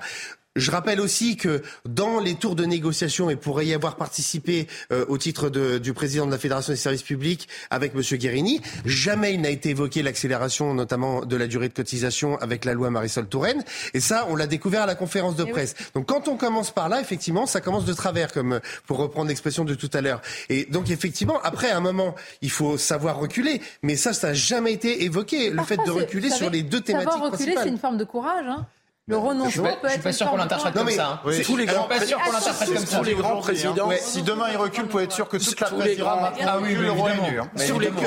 Pour, pour juste rappeler. le pays. Sur le fond de la ah, réforme. La presse, c'est pas le pays. Le pays, c'est pas la presse. On a eu le vous prenez pas pour le peuple. Mais je suis d'accord avec vous, Sonia. Mais c'est Une pause. Tous les grands présidents ont reculé. Tous les grands présidents. Ah bon, De Gaulle a reculé? Oui, sur les mines en 1963. Et rappelons que tous les arguments de la réforme des retraites ont été mis à mal. Euh, on les a contredits tous les uns après les autres. Les ministres eux-mêmes les ont mis à mal. Exactement. Certains me disent, bah, je, vais faire, du Pascal Pro, je vais lire aussi le message. On me dit un responsable politique doit donner de l'espérance comme le don d'un cœur amoureux de son pays. Oh, c'est beau. C'est magnifique. ça fait du bien un peu de poésie. Mm. Bon, on va pas, on va pas se retrouver. Vous voulez qu'on dise après ça Il n'y a rien, c'est la pause. Justement. Chers amis poètes, à tout de suite. on se retrouve dans quelques instants. Évidemment, restez avec nous parce que, évidemment, demain, dixième journée, vous vous rendez compte, vous serez dans la rue. Stanislas donc côté manifestant. À tout de suite. Midi News, c'est un plaisir de vous accompagner. Nous allons largement parler dans cette euh, deuxième heure, évidemment, de la dixième journée de mobilisation demain. Tout d'abord, les mobilisations, les manifestations, tout à fait légitimes, évidemment, mais aussi, malheureusement, la gangrène de la violence qui s'installe et s'enquiste. Ce sera après le journal. Rebonjour à vous, André Berthaud. Rebonjour, Sonia, et bonjour à tous. On l'évoquait il y a 30 minutes, le musée du Louvre est euh, bloqué euh, depuis ce matin. Les salariés sont en grève. Ils protestent contre la réforme des retraites et bloque l'entrée euh, du musée. On va partir euh, sur place rejoindre Sarah euh, Varny et Pierre Emco derrière la caméra. Sarah, cette action doit durer toute la journée. Oui, effectivement, les visiteurs et touristes ont trouvé porte close en arrivant devant le musée du, Louvre. Depuis 9h ce matin, l'intersyndicale des personnels du musée ont décidé d'opérer une opération coup de poing et de bloquer l'ensemble des entrées du musée. L'ambiance est bonne enfant ici, pas de présence policière visible, mais c'est une journée importante pour le personnel du musée, comme nous l'explique Nathalie Ramos de la CGT culture. Je trouve que demain, euh, c'est mardi et il y a énormément, enfin il n'y a, pas, tous les, pas tous les musées, mais beaucoup de musées sont fermés les mardis et le Louvre demain sera fermé. Donc même si les personnels sont en grève, ça ne se verra pas. Donc c'est aussi euh, pour ça qu'on euh, on fait l'action aujourd'hui. Les manifestants comptent tenir et rester ici pour bloquer le musée. Ils s'organisent afin de bloquer euh, toute la journée, tout au long de la journée, les différentes entrées euh, du musée. Une action euh, qui se tient à la veille de la dixième journée de mobilisation contre la réforme des retraites. Merci beaucoup Sarah en duplex euh, du musée du Louvre euh, à Paris. Et les poubelles qui disparaissent euh, peu à peu dans la capitale. Hier, on comptait 7800 tonnes de déchets contre 10 500 la semaine dernière. Des incinérateurs ont rouvert près de Paris, mais ici les Moulineaux dans les Hauts-de-Seine, vous le voyez, l'incinérateur est bloqué depuis ce matin par des salariés. Les détails de Marine Sabourin sur place. Si les trois usines d'incinération gérant les déchets de Paris ont été rouvertes sur le papier, la situation est bien différente en réalité. Il y a eu plusieurs actions menées partout euh, en Ile-de-France, à Ivry-sur-Seine, à Aubervilliers ou encore ici euh, à Issy-les-Moulineaux. Alors depuis ce matin, 7 heures, les syndicats bloquent l'accès. Aucun camion ne rentre jusqu'à nouvel ordre. Et donc on est là depuis 7 euh, heures ce matin. Donc après un week-end de, filtrage, on a coordonné des, blocages des sites d'incinération ce matin. Donc le site d'Ivry est bloqué et le site d'ici Moulineau aussi. Les camions poubelles qui ne peuvent pas entrer ici sont redirigés vers Saint-Ouen ou Romainville. Une assemblée générale aura lieu en milieu d'après-midi pour une éventuelle reconduite du mouvement. Et demain, les transports seront fortement perturbés. Euh, la SNCF prévoit un trafic de 4 TGV euh, sur 5 en moyenne, 2 TER sur 3, 2 intercités sur 3 également. Aucun intercité de nuit ne circulera. On vous a demandé si euh, la situation sociale va se calmer. Selon vous, écoutez vos réponses. Non, je pense que la situation ne va pas se calmer. Je pense que ça, va merdouiller. Pour, pour toutes les personnes qui font grève aujourd'hui, c'est des retenues sur salaire, donc ça ne pourra pas durer éternellement c'est clair et net que ça va continuer, je pense. Un peu comme euh, à l'instar des Gilets jaunes où ça a duré euh, un an, un an et demi, je crois. Donc euh, oui, ça va continuer, mais ça va finir par redescendre comme toujours. Aujourd'hui, de mon point de vue, on est rentré plus dans une situation qui est contre l'univers politique plutôt que contre la réforme. Et je pense qu'effectivement, il va falloir revoir bah, tout simplement les partis politiques et l'Allemagne est frappée par un mouvement de grève d'une ampleur rarissime.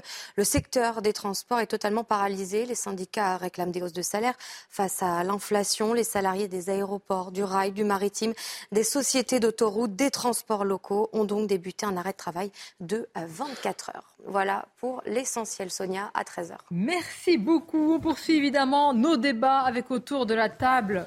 Donc, deux journalistes. Merci Eric de Ritmaten. Bonjour. à vous, merci d'être là avec Gauthier Lebret. Il y a toujours Pierre Gentillet, Eugénie Bastier, Arthur de Vatrigan et Philippe Guibert. Alors, on ne fait pas de lien avec ce qui s'est passé à Sainte-Soline et euh, les manifestations. Évidemment, c'est la dixième journée demain tout à fait légitime. Malgré tout, il y a un continuum de violence qui s'installe. Il y a sûrement une porosité forcément entre les Black Blocs, l'ultra-gauche et l'écologisme radical. Alors quel est ce lien? Tout est résumé par Célia Barotte.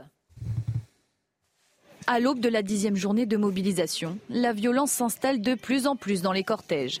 Et le champ de bataille de Sainte-Soline en a été la preuve.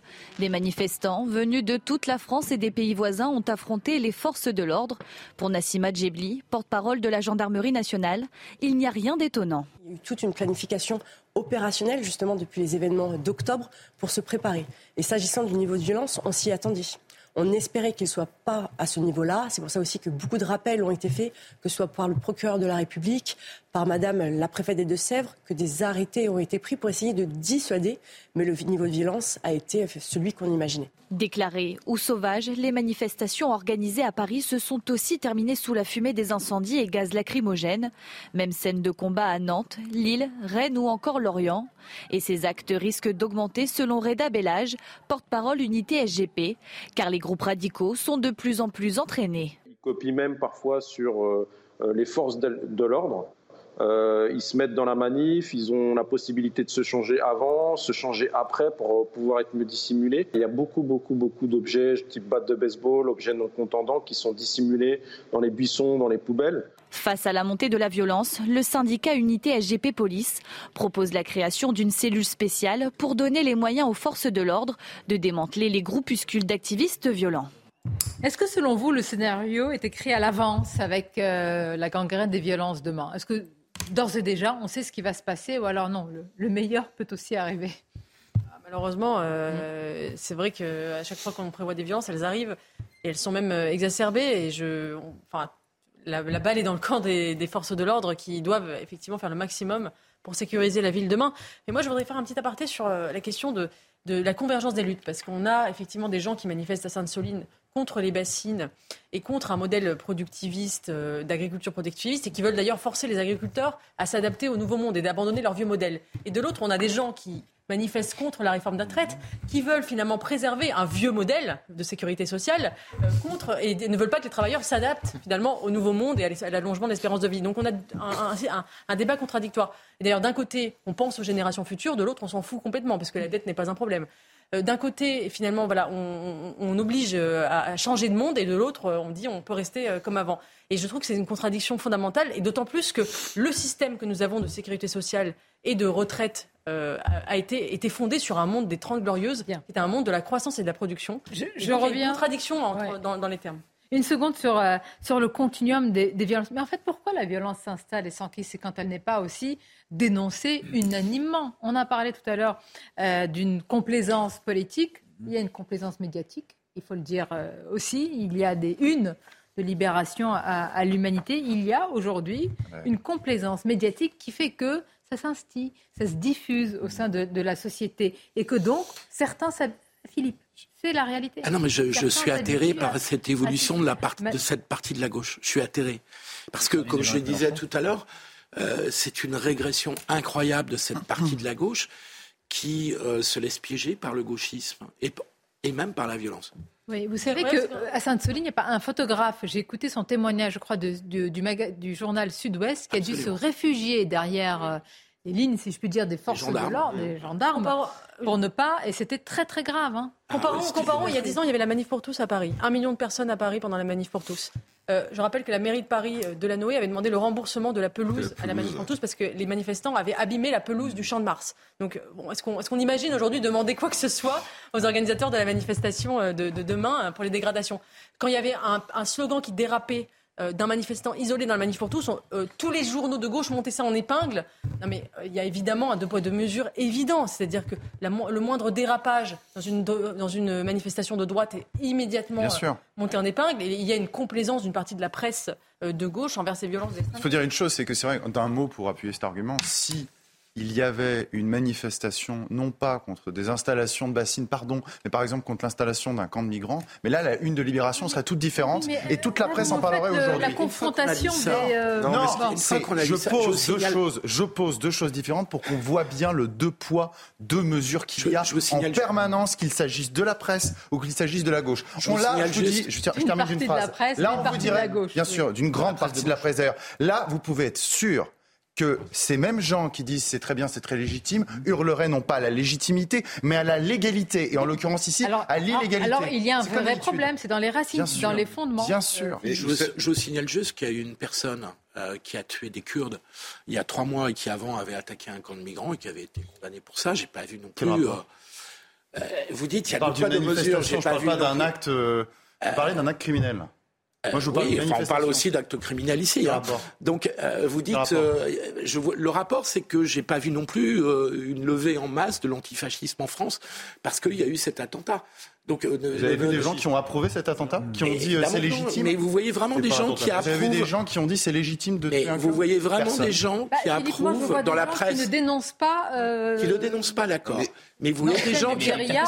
Qui disent que c'est de la faute des gendarmes, les violences. Attendez, parce que euh, vous vous interrompez. Comme la, jupe, la question essentielle par rapport à la politique, c'est quand vous avez une écharpe tricolore. Hein, et que vous la portez et que vous êtes dans ces rassemblements-là, dans ces scènes de guérilla Je vois pas de gens qui l'approuvent, en tout cas. Je vois pas de gens qui l'approuvent. Je vois des gens qui font des circonvolutions pour ne pas le. Une fois, vous savez, j'ai reçu une fois, en, bah, en interview le matin, Marine Tondelier. J'ai posé, je crois, j'ai compté dix fois la question. C'était à l'époque, c'était sur, toujours sur les retraites et sur les, menaces par rapport aux élus. C'était des coupures d'électricité, mais euh, on voit qu'il y a un continuum quand même, un antiparlementarisme. Et j'ai posé dix fois la question est-ce que vous condamnez? J'ai pas eu de réponse. On m'a reproché certains. Et, du Plenel en a fait un tweet en disant elle, euh, harcèlement euh, d'une. Non, moi j'ai posé dix fois une question à laquelle un responsable politique devrait dire oui, je condamne. Eh ben non. Mais la dernière fois à Sainte-Soline. Bon, alors qui est dans l'erreur La dernière fois, Sainte-Soline, on a Marie Tondelier, il euh, n'y a pas de doute. Hein. Il n'y a pas de doute là-dessus. En ne condamnant pas, bah c'est une forme d'approbation. J'encourage, c'est pas qu'ils viennent, pardon, ils viennent, ils viennent à ces manifestations. Ils viennent, ils se... regardez, la, nouveauté, c'est qu'ils viennent, ils envoient même leurs leurs collaborateurs euh, collés avec leur téléphone face aux, policiers qui leur font, alors ils coupent toujours les vidéos quand il faut, et disent regardez, on s'est fait gazer, alors que le policier, ça fait un quart d'heure qu'il leur dit partez, partez, partez. Donc il y a une mise en scène de ça, évidemment, que les réseaux sociaux. Euh, pour venir, Eugénie parlait de la manif pour tous, c'est hyper intéressant parce qu'aujourd'hui, il y a plein de gens qui expliquent à la manif pour tous, on a perdu parce qu'on n'a pas été violent. Et que peut-être on aura dû être violent. Donc la question... Parce que la, justement, la violence, elle est extra à, droite. je, je, te dis qu'il y a plein de gens qui politiquement disent ça. Ensuite, sur le récit médiatique, sur le récit médiatique, c'est pas une nouveauté. Je veux dire, euh, le, le, le, romantisme de la révolution, du révolutionnaire et de la violence, euh, Philippe, c'est pas quelque chose de récent. Vous, je rappelle une interview que vous avez faite avec BHL sur l'affaire Battisti, par exemple. Euh, ça faisait rêver toute la presse de gauche. Pourtant, le type tuait des gens. Euh, donc, le, romantisme de la révolution, la, compris, sur l'affaire, je veux dire, c'est pas une nouveauté que la presse. L'affaire Battisti, c'est ça. Oui, ce que la presse euh, mais romantise la révolution. L'Italie dans les années 70, il y a aussi de la violence extrême droite. Il y a aussi des. vous ne mélangeons pas, tout. que la presse de gauche romantise ou légitime une violence, c'est pas nouveau. Est-ce qu'on est capable en pays de condamner les violences d'où qu'elles viennent? Vous avez vu ce quand elles viennent d'un certain dit Emmanuel ah Macron Il n'a pas parlé d'extrême gauche, il a parlé de factieux. Vous demandez à n'importe qui c'est quoi un factueux, vous dire c'est quelqu'un d'extrême droite. Sur la porte de la mairie de Bordeaux qui a brûlé, vous avez vu ce qu'a fait Libé c'est l'extrême droite qui est caché derrière les cagoules. Les exemples donnés par Emmanuel Macron dans son, dans son interview télévisée, oui, c'était le Capitole et, Bolsonaro, des exemples de, droite et d'extrême droite, pas des exemples d'extrême gauche. Donc il a du mal lui aussi à nommer l'extrême gauche. Oui, mais il, compare ce qui se passe actuellement dans les rues en France à des exemples de droite et d'extrême droite. Il a du mal à nommer la violence. De parce que les factions qui étaient pour l'extrême droite. Au Capitole, ce ne sont pas bah, des, Trumpistes qui sont dans la rue en France. Je suis désolé. Ce sont non, mais c'est pas non plus des gens qui prennent d'assaut l'Assemblée nationale ou Matignon ou l'Élysée. Euh, ils aimeraient bien. Laissez-les faire. Ah, non, ils prennent pas d'assaut l'Élysée, Matignon l'Assemblée. C'est rempli, c'est barricadé. Moi, demain, est-ce que le scénario est écrit euh, Non, le scénario n'est pas écrit demain parce qu'à chaque fois qu'on attend les, les, Black Blocs, les Antifa par milliers, ils viennent pas. Bon, on va écouter et, je vais vous. Jamais. Ah, on me dit. Éric de c'est à vous dans quelques instants. Il y a Johan Usaï qui nous attend, c'est vrai, de, euh, devant l'Élysée. Johan, on a vu aussi tout à l'heure l'arrivée évidemment de la Première ministre. Il y a toutes ces réunions avec cette main tendue. On a entendu ce matin Laurent Berger euh, la refuser. Et, euh, évidemment, j'allais dire, quelle est maintenant l'autre porte de, sortie? Est-ce qu'il y a encore euh, d'autres possibilités et d'autres cartes dans le jeu de l'exécutif?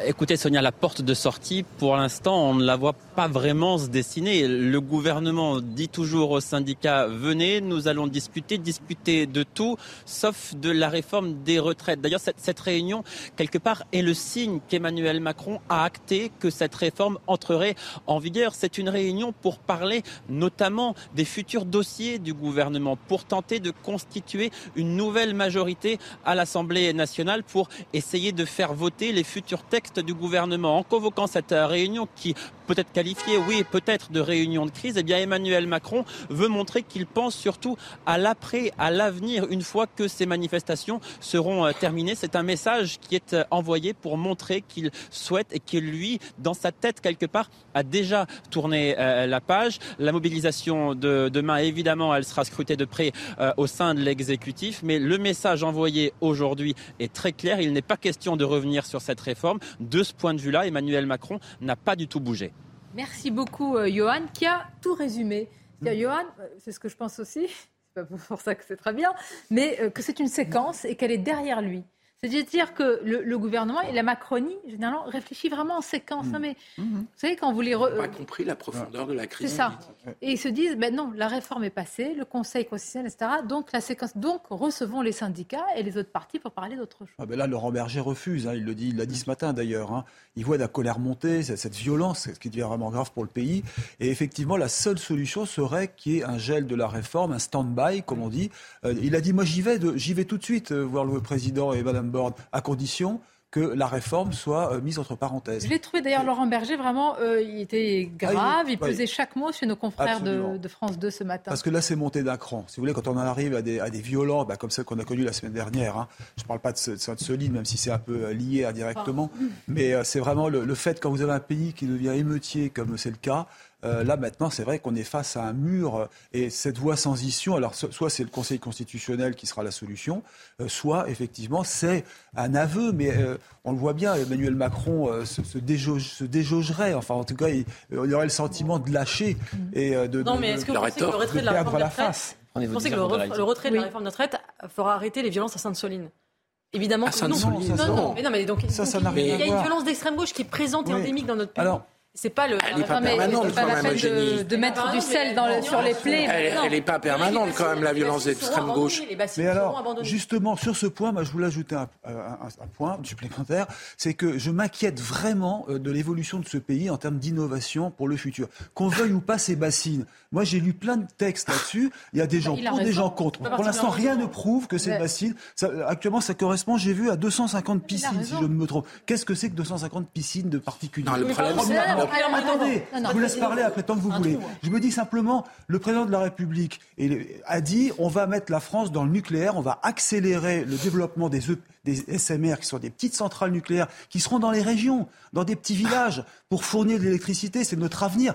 Mais qu'est-ce qui va se passer le jour où on annoncera l'implantation d'une centrale Retenez bien ce moment euh, que nous nous sommes en train de vivre. Vous allez voir, vous allez voir que ce qui est en train de se développer comme récit médiatique sur les méga bassines, ça sera la même chose, toute proportion mhm. gardée, sur le nucléaire. C'est-à-dire que l'opinion publique va complètement basculer et se, dire que ces méga bassines, c'est horrible, etc. Alors que ce n'est pas que pour l'intérêt des agriculteurs quand vous travaillez le dossier. Vraiment, et que sur Sainte-Soline, il y a un protocole, il a été signé en 2018, il a passé tous les écueils juridiques, politiques, etc. Et que les gens, après qu'ils aient signé, se déchirent un papier. Ça. Et vous avez... notamment la députée Delphine Bateau qui ne respecte pas une signature. Non mais un moment. Et vous avez 25 retenues en Vendée qui marchent très bien, personne s'en plaint. mais le problème, c'est pas que les bassines marchent très bien, parce que les bassines, ça peut très bien marcher. Le problème, c'est la fracturation de la couche euh, phréatique. Donc le débat, il est là-dessus. Je suis incapable de le trancher parce que je me sens pas assez qualifié pour trancher ça. Simplement pour revenir à Laurent Berger. Euh, moi, je remarque, et c'est une leçon pour la gauche, parce que c'est la gauche syndicale hein, qui est dans la rue quand même. Hein. Euh, Laurent Berger fait preuve d'une responsabilité, je dirais même Philippe Martinez, qui est en toute fin de mandat, ah bah. qui a été loin de reprendre à son compte toutes les déclarations parfois euh, en, grand dérapage de certains de ses responsables locaux.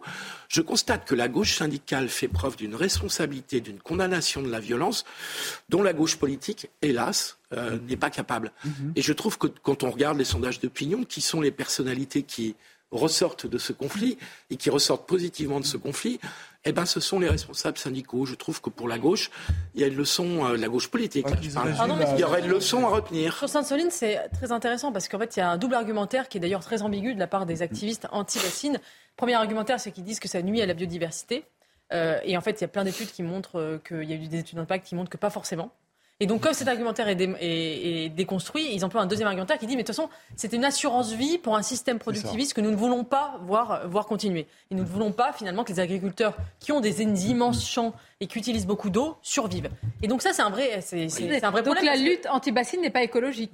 Non, mais c'est aussi mais, attends, si elle l'est par rapport à l'agriculture. ça a été déconstruit. Il y a un autre oui, qui ils, disent, ils eux, le problème, c'est que peut-être que ça n'y pas, la biodiversité sur euh, ce truc localement, mais ça va permettre à l'agriculture mm, mm. productiviste de continuer. Et ils sont contre ça. Mais sauf que c'est pas à eux de le décider. Je voudrais juste rappeler sur ces sujet, la FNSEA est en opposition avec la Confédération paysanne. Hein. Donc il y a un vrai sujet. Il y a un vrai débat sur l'agriculture. Il faut mener, mais c'est pas qui n'est pas médiocre.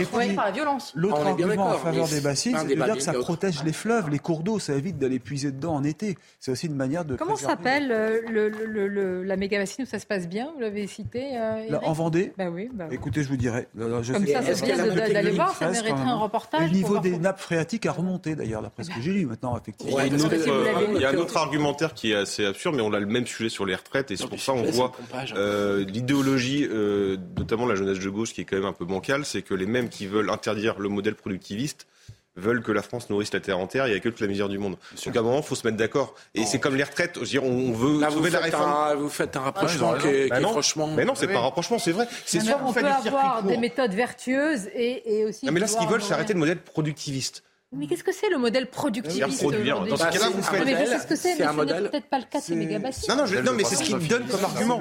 Donc, au bout d'un moment, il faut juste se mettre d'accord. C'est comme pour la réforme des retraites. Euh, euh, Sandrine Rousseau explique la réforme des retraites, il faut sauver la réforme par répartition. Dès que vous parlez de natalité, vous êtes un nazi. Bien sûr. Bon, bah voilà, c'est juste, il y a une. Il y a une... Ah, Et dès qu'on on mélange plein de débats qui On mélange plein de débats qui n'ont pas grand-chose à voir. Euh, je ne vais pas faire. Non, là, on est sur un sujet de mégabassine, d'eau.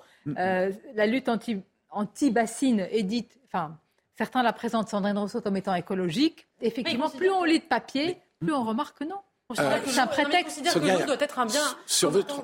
Pardon. On considère que l'eau doit être un bien euh, commun et qu'elle est privatisée par les agriculteurs. Sauf qu'on peut considérer aussi que les agriculteurs nous nourrissent. au bien commun parce bah, qu'ils nous nourrissent et que la souveraineté alimentaire de la France, mmh pardon, est quand même un bien en soi qu'on devrait défendre. Euh, et moi, j'entends aussi les gens qui disent si on pas, si n'aide pas nos agriculteurs, on va devoir aller acheter des, euh, produits en, Espagne, en Espagne, où là pour le coup, c'est un dire que l'agriculture productiviste, elle est, encore moins normée euh, que, chez nous. Et donc, euh, effectivement, c'est un, un. je, note juste que sur votre antenne euh, mhm. samedi soir, il y avait un scientifique du CNRS qui condamnait très clairement les violences, mais qui disait ce qui pose problème, c'est le pompage des nappes phréatiques. Encore une fois, je ne suis pas assez compétent pour trancher ce débat. Je n'ai pas l'impression qu'il y a que des écologistes radicaux qui posent des questions sur ce projet et sur le modèle de cette agriculture en, qui est un vieux débat d'ailleurs. Il y a eu un protocole. Est-ce que dans ce pays, on respecte ou pas? C'est comme si moi, demain, je viens chez vous je m'installe dans votre jardin et je suis peut-être J'ai pas de jardin, mais, vous pouvez venir chez moi. Ah, hein, je, voilà, je, euh, ça, ça, sera avec plaisir, euh, cher Sonia. La manif de saint dire ça. C'est pas le bon exemple. Euh, non, mais c'est vrai, c'est comme si euh, la propriété privée, je viens fouler avec les talons votre pelouse, vous allez pas être content. précisément la propriété, non, la propriété privée, vous savez. Une pelouse est faite pour la propriété privée, c'est aussi ça. la manif, elle était interdite, rappelons-le. Hein. Oui, bien sûr. Merci de rappeler les fondamentaux. Éric de Ritmaten. Rien voilà. se respecte. Mais exactement. Bon, on va marquer. Non, est-ce qu'on peut écouter avant de marquer la pause Laurent Berger On a beaucoup parlé de lui ce matin chez nos confrères de France 2, le leader de la CFDT. C'est lui le vrai. Il est dans un moment de crispation totale, avec un ressentiment très profond, une colère qui monte et qu'il faut mieux faire redescendre la température que, que, que, que, que d'attiser les choses. Vous êtes en colère, vous? pas en colère, je suis très préoccupé, très inquiet, très préoccupé. Je pense qu'il y a de lourdes responsabilités euh, dans l'incapacité d'avoir euh, fait une réforme des retraites euh, autrement, mais ce n'est pas le sujet qui m'intéresse aujourd'hui. Ce qui m'intéresse, c'est de trouver une issue positive pour tout le monde à cette situation. Bon, raisonnable, la voix de la raison. Même pour dire en colère, il ne veut pas employer le mot colère parce que. C'est eux, les syndicalistes qui maintiennent une certaine tradition de la gauche responsable. Ben Et c'est eux qui arrivent font en sorte qu'il y ait encore euh, beaucoup de gens dans la rue. Hein, parce que c'est, ah oui, mais c'est, ça. avec eux hein, la CGT, c'est pas, pas les partis politiques. Hein, Absolument. Et qui c'est arrivent qui euh, à gauche pour dire voilà. Une pause. On va se retrouver. Quelqu'un qui me dit que je suis la bienvenue dans son jardin. Décidément, je me une tente. Bah écoutez, euh, je, je, vais acheter un jardin. Ah bah écoutez... parce qu'il y a autant d'invités. Alors, alors là. Il y a beaucoup d'élus qui sont menacés de mort. Moi, c'est une. Alors, évidemment, condamné, il n'y a rien à dire à hmm. ça. Mais est-ce qu'il faut en parler? Est-ce que vous ne donnez, pas plus de... Oui, vous, vous êtes... il faut en parler pour dénoncer. Complètement. Est-ce que vous ne donnez pas plus prise à cela vous en parlez de comprendre surtout pourquoi et, et les réseaux sociaux qui relaient, certains réseaux qui relaient ces messages. À tout de suite pour en parler. Dans ce contexte de tension autour de la réforme des retraites, de nombreux élus sont menacés, menacés gravement. On va en parler dans quelques instants. Après le rappel des titres, c'est News Info, Audrey Berthaud. 30% des professeurs du primaire seront en grève demain pour la nouvelle journée de mobilisation. Ce sont les prévisions euh, du premier syndicat dans les écoles maternelles et élémentaires. Cette estimation euh, du taux de grévistes plus faible que la précédente s'explique selon le syndicat par les journées de mobilisation qui se succèdent et deviennent un sacrifice financier pour les euh, enseignants. Ce matin, devant euh, la cour d'assises du Vaucluse, euh, s'ouvrait euh, le procès d'un homme pour des faits terribles. Le 18 juillet 2020, un père de famille qui ne supportait pas la séparation avec son épouse a tué sa fille de 11 ans. Il est jugé donc à partir d'aujourd'hui pour meurtre sur une mineure de moins de 15 ans. Et puis au sud des États-Unis, le Mississippi est dévasté après le passage de tornades ce week-end. Au moins 25 personnes ont perdu la vie.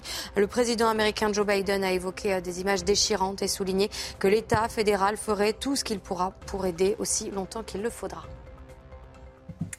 Merci à vous, euh, Audrey Berthaud. Je vous parlais de cette situation autour de, certains élus menacés, menacés de mort eux-mêmes, ou bien leur euh, famille dans, dans ce contexte de tension autour de la réforme des retraites. Alors, de quoi s'agit-il? Regardons ce sujet et on en parle juste après.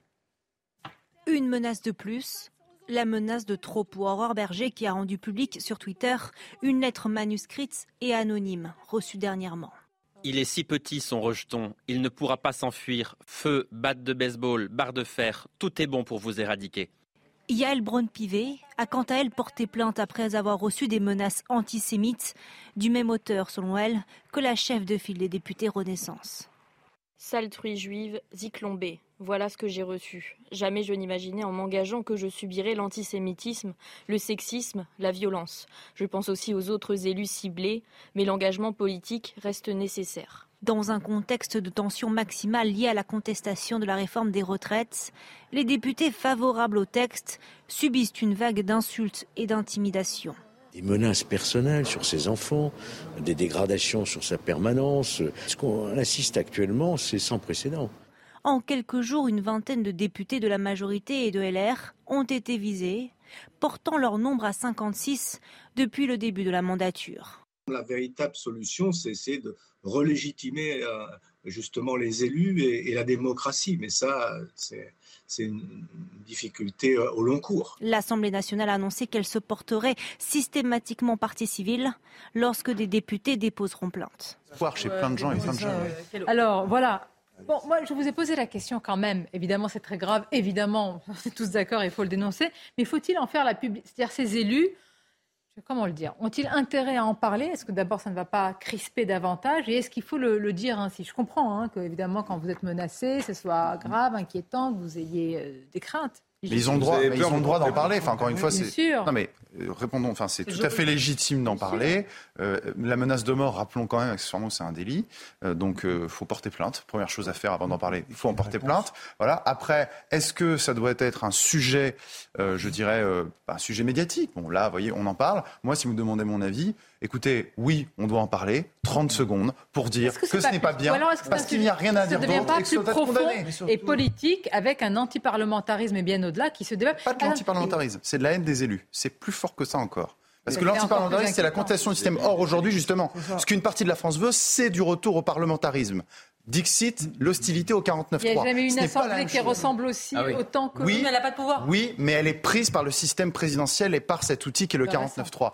Donc, ce n'est pas un, à mon avis, ce n'est pas un antiparlementarisme, c'est un rejet des élites pour tout un tas de raisons, par, sans doute pour une question de déconnexion, sans doute aussi parce qu'il n'y a pas ce lien de responsabilité euh, entre les gens qui sont élus et ceux qui ont décidé de leur faire confiance. Vous voyez, par exemple, j'entendais beaucoup sur vos plateaux le fait qu'Emmanuel Macron avait été élu contre Marine Le Pen et pas pour son programme, et que donc il aurait dû entendre le peuple et essayer de concilier sur la réforme des retraites. Et en réalité, il a dit, je m'assois dessus, il s'est assis sur sa légalité, alors qu'en réalité, il n'y avait pas une légitimité aussi solide. C'est ça, à mon avis, le, un des sens, un des sens que je prétends pas tout saisir, un des sens profonds de la crise entre les électeurs, entre les, Français et les gens qui sont censés le représenter. Ce n'est pas une critique du parlementarisme, c'est une critique profonde du politique en tant qu'élite. C'est ça, à mon avis, ce qui est derrière. Oui, c'est une haine du macronisme assimilée à l'élite. Oui, mais il y a, y a pas que des... on peut rajouter... Macron est encore plus, mais on peut rajouter aussi avant Eric le Parti socialiste, les républicains. Oui, non, mais ceux qui sont assimilés. C'est assimilé au macronisme en s'alliant. Je le précisais. Fini sa phrase et allez-y, oui. Eric Ciotti s'est assimilé au macronisme en s'alliant sur la réforme des retraites. D'accord avec vous. Donc, donc c'est tous ceux qui ont soutenu cette réforme des retraites qui sont l'objet de ces attaques. Alors après, j'aimerais, enfin, on va pas faire des enquêtes, mais j'aimerais connaître l'étendue de ces insultes. Euh, une lettre, deux lettres, ou est-ce que c'est 100, ou est-ce que c'est 150, ou est-ce que c'est des milliers? J'aimerais quand même le savoir. Parce que, euh, hélas, c'est le même auteur pour Yael Braun-Pivet et pour euh, Aurore Berger. C'est le même auteur. Parce qu'en tout cas, des insultes, mais vous avez des insultes, des menaces. En tant que simple chroniqueur de plateau, il arrive qu'on. Sur ce plateau n'a pas reçu euh, Il arrive qu'on en reçoive, euh, d'avoir une personne qui vous insulte. C'est très grave, mais là, ce sont des, des, des, responsables politiques qui sont chargés aussi, ou des élus, quand même, d'appliquer et de, et, de, et, de, et de légiférer et de faire la loi. Donc vous faites une pression sur ce qui peut changer le cours de quelque chose. Hein. Ou qui a quand même un impact. C'est oui, ça, il y a quand même euh, il, y a, il, y a une, il y a un antimacronisme effectivement très virulent dans voilà. Très, voilà. très virulent. Et Emmanuel Macron, c'est vrai, a. Plus que l'anti-sarkozisme. Mais justement, je voudrais quand même le remettre en perspective. Ouais. Il y a aussi une crise institutionnelle, c'est-à-dire que Nicolas Sarkozy a perdu. Euh, il n'a pas, pu, il n'a pas gagné son second euh, mandat, il a perdu les élections. François Hollande n'a même pas pu se représenter. Il était à 11% d'opinion favorable. Emmanuel Macron a gagné avec des circonstances effectivement euh, très, très particulières face à Marine Le Pen et il ne peut pas diriger pendant son second quinquennat. Donc je pense qu'au-delà effectivement de la haine que suscite Emmanuel Macron comme individu particulier, nous sommes dans un blocage institutionnel et, un, et notre cinquième République ne fonctionne plus depuis la mise en œuvre du, du quinquennat, en fait, qui a fait coïncider et du calendrier euh, électoral. Et du calendrier électoral, exactement. Mais moi, je pense, et je pense qu'on est dans un blocage institutionnel. Il faut quand même. Qui voudront un jour se lancer dans la politique, Il y a une qui voient tout ça. du pays. Je, bah, bonne chance. Pour prolonger ce non, mais vraiment, hein, pour devenir un jour, euh, pour être parlementaire. Pour la haine que, des, que, que ah, il faut retrouver faut... Oui, non, mais d'accord, mais au-delà des opportunités. Et la question, c'est envie, hein. qui? Ouais, c'est toujours la même chose, c'est qui Pour prolonger ce que disait Eugénie, qui me paraît tout à fait essentiel, vous êtes dans un système où, au deuxième tour, un président doit rassembler pour gagner l'élection, contre Marine Le Pen en l'occurrence. Ensuite, aux législatives, il peut penser s'appuyer sur son seul parti, de sa seule base électorale, qui pèse 25-30%. Et donc, on a construit un système où de Sarkozy, dans la deuxième partie de son mandat, à François Hollande pendant tout son mandat, à Emmanuel Macron, on a des présidents qui sont structurellement minoritaires, mais qui sont protégés par le système des institutions. Et qui donc pensent qu'ils peuvent faire qu'ils jugent être bon, parfois tout à fait sincèrement du point de vue de l'intérêt général du pays, mais qui n'ont plus à se soucier d'une opposition euh, et donc on se retrouve dans la rue. C'est ça le résultat de ce Je pense système. que les, dans les crises des Gilets vrai jaunes, il y avait déjà un peu ça. Mais exactement. Qu'est-ce qui avait à émergé à, fait. l'occasion des Gilets jaunes c'est tout à Une fait des ça. solutions à cette crise, c'était le. RIC. Absolument. Le référendum d'initiative citoyenne. Bien d'accord. C'est ce qui permettait aux citoyens, typiquement dans ce cas de figure, où on a un Emmanuel Macron qui, certes, légalement, est tout à fait euh, je dirais, en opposition, mais qui a une crise de légitimité. Et bien là-dessus, le RIC, vous voyez, un RIC sur une réforme des retraites, Ah, là, ce sera ça met un tout le monde ça cloue. Ce sera un RIP, là. Là, ce sera un RIP. Un RIP. S'il va jusqu'au bout. Référendum d'initiative partagée. S'il va jusqu'au bout. il y a Il quand faut même 5 millions. C'était RIP, réforme des retraites. Pardonnez-moi. Il faut 10% du corps Il y a quand électoral même une inflation et de la euh, plus de violence 180 globale. élus, mais ça c'est fait. l'accord Il y a quand même une Conseil inflation de la violence dans un système global. Euh, parce que là, euh, évidemment que euh, il y a, il y a- quand on est menacé de mort et qu'on a peur, on porte plainte, évidemment, et qu'il y a des députés qui n'osent plus aller dans leur permanence aujourd'hui, ils en font pas la communication, et que là, faut pas être naïf non plus. Si on en fait la communication, c'est aussi de la communication politique. C'est c'est évident. Euh, Il y a quand même une, donc une inflation globale, on l'a vu à chaque fois, mais parce que c'est dans un contexte aussi où je pense, je rejoins Pierre Gentil, il y a une crise de la représentativité, ça c'est évident, et que on- je pense qu'on arrive à la fin d'un système et que le régime ne tient plus, quoi. il tient plus qu'à 9 voix DLR, c'est dire la fragilité du truc. Le Euh, régime ne tient plus, le régime crise de À régime. partir du moment où il y a une motion de censure euh, qui, est- qui, re- qui est retoquée par 9 voix LR, c'est quand même va dans ce un peu fragile. Mais ensuite, il y a quand même aussi, euh, je pense, un malheureusement et qui est de plus en plus global dans la société, c'est que vous n'avez plus de limites dans cette société. Donc à partir du moment où vous n'avez plus de limites et que vous repoussez les frontières sans cesse, la transgression est de plus en plus loin et donc de plus en plus violente. Il y a ça aussi. Et je rappelle aussi le rôle de la France insoumise, notamment de Louis Boyard, qui s'amuse à faire comme à la belle époque des listes de personnes en les jetant à la vindicte, en les nommant, en, les, en leur mettant une cible dans le dos. Euh, ça existe aussi. Des, des listes de, de, gens qui ont voté. Qui ont voté en disant, regardez, ils ont, ils ont voté, ils ont voté, les tags, ils les affichent. Euh, c'est public, enfin encore une fois, enfin là je, je, je non, mais sympathie particulière pour les boyards, mais en l'occurrence c'est public. Non mais évidemment que c'est public. qu'il a mis. Donc, non mais c'est public, tu peux aller la chercher. Hmm. Euh, faire des listes, le nom de la gauche, on sait à quoi ça, c'est à quoi non, mais je suis d'accord, mais il y a cette, je sais pas, cette phobie, cette fascination. C'est entre guillemets, je trouve pour le coup, ça m'embête de défendre le boyard, mais je trouve que c'est plutôt un mauvais procès. Parce qu'en l'occurrence, c'est simplement de dire les élus vont assumer leur responsabilité. Ça veut pas dire qu'on doit s'en prendre à eux. Regardez, c'est eux. Parce qu'ils disent pas, euh, ils, ils, disent pas que c'est un, débat démocratique. Ils disent que ça a été antidémocratique, qu'il faut euh, que la, la, rue conteste leur, légitimité d'élu. Ça veut dire aux prochaines élections, n'oubliez pas les gens qui ont voté pour la réforme des retraites. C'est pas ce qu'il dit vraiment. Je... Bon. Et dans ce contexte, euh, les ministres, on a demandé aux ministres de limiter leurs déplacements. Je rappelle qu'Emmanuel Macron avait hésité euh, il devait aller au Stade de France, vous savez, vendredi pour voir le match euh, France-Pays-Bas. Euh, il a hésité à y aller et puis il n'y est pas allé parce qu'il aurait pu se faire huer, ça aurait pu être dramatique pour son image. Ah oui, c'est affreux. bon, alors. L'image de l'exécutif, en tout cas, se propose. L'exécutif. On va revenir quand même sur Elisabeth Borne parce que l'histoire du 49-3, il me reste quelques minutes, je n'ai pas compris. Qu'est-ce qui s'est entre Olivier Dussopt, dont j'ai relu l'interview dans Tétu, donc on pourrait réutiliser le 49.3. Elisabeth Borne n'utilise plus hors texte budgétaire. Pouvez-vous nous expliquer?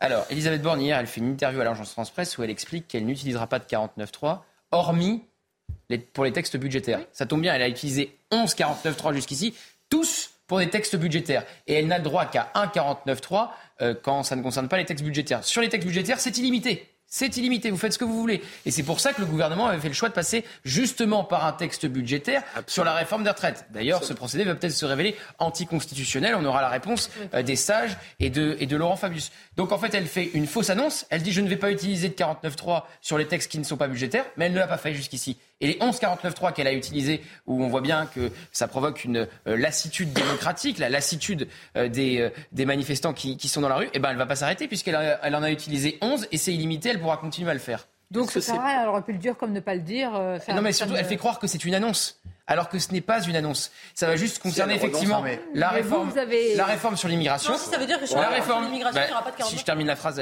c'est ce que je veux dire. Sur la réforme sur l'immigration qui va être coupée en morceaux, où ils vont essayer d'aller chercher euh, une majorité sur, la, sur les mesures de droite, ils vont, ils vont couper en morceaux les mesures de droite pour essayer de trouver une majorité sur les mesures de droite. Sur les mesures qui concernent euh, la gauche, avec la régularisation des travailleurs sans papier, ils vont découper ce morceau-là et ils vont essayer de le faire voter avec les députés euh, de gauche. Et effectivement, elle renonce à utiliser, c'est ce qu'on comprend, puisqu'elle n'était absolument pas certaine d'avoir une majorité sur le texte global, même elle était plutôt persuadée de ne pas en avoir, d'utiliser le 49 sur l'immigration. Dites-moi, vous. Non, mais en même temps, qu'est-ce qui se passe ah, Je n'ai pas parlé pendant, pendant quasiment 15 minutes, donc là, j'ai pris mon tour. non, mais en même temps, non, mais Gauthier, on va même temps. Ah non, c'est pas vous, Philippe, qui allez dire ça. Euh, c'est face à Guibert depuis le début de l'émission. Oh je suis très honoré. Je suis très honoré. Je suis très honoré. Non, mais en même temps, c'est dans la continuité des propos d'Elisabeth Borne. Moi, je, m'interroge quand même beaucoup sur la stratégie du gouvernement là, ces derniers jours. C'est-à-dire qu'ils disent oui, oui, la réforme est passée. Alors, si la réforme est passée dans leur esprit, parce qu'effectivement, rappelons qu'il y a le Conseil constitutionnel, on, on arrête de jeter euh, de l'huile sur le feu ou des bidons d'essence, comme j'ai entendu. Elle est passée. Donc, euh, non, mais ils ont raison. Factuellement, attendez, elle est passée. Oui, alors donc, elle, a été adoptée, donc, elle n'est pas promulguée. Donc, donc, donc on ne déclare pas, comme on s'appelle Elisabeth, quand on s'appelle Elisabeth Borne et qu'on est Premier ministre, euh, qu'on a compris, qu'on a entendu les Français.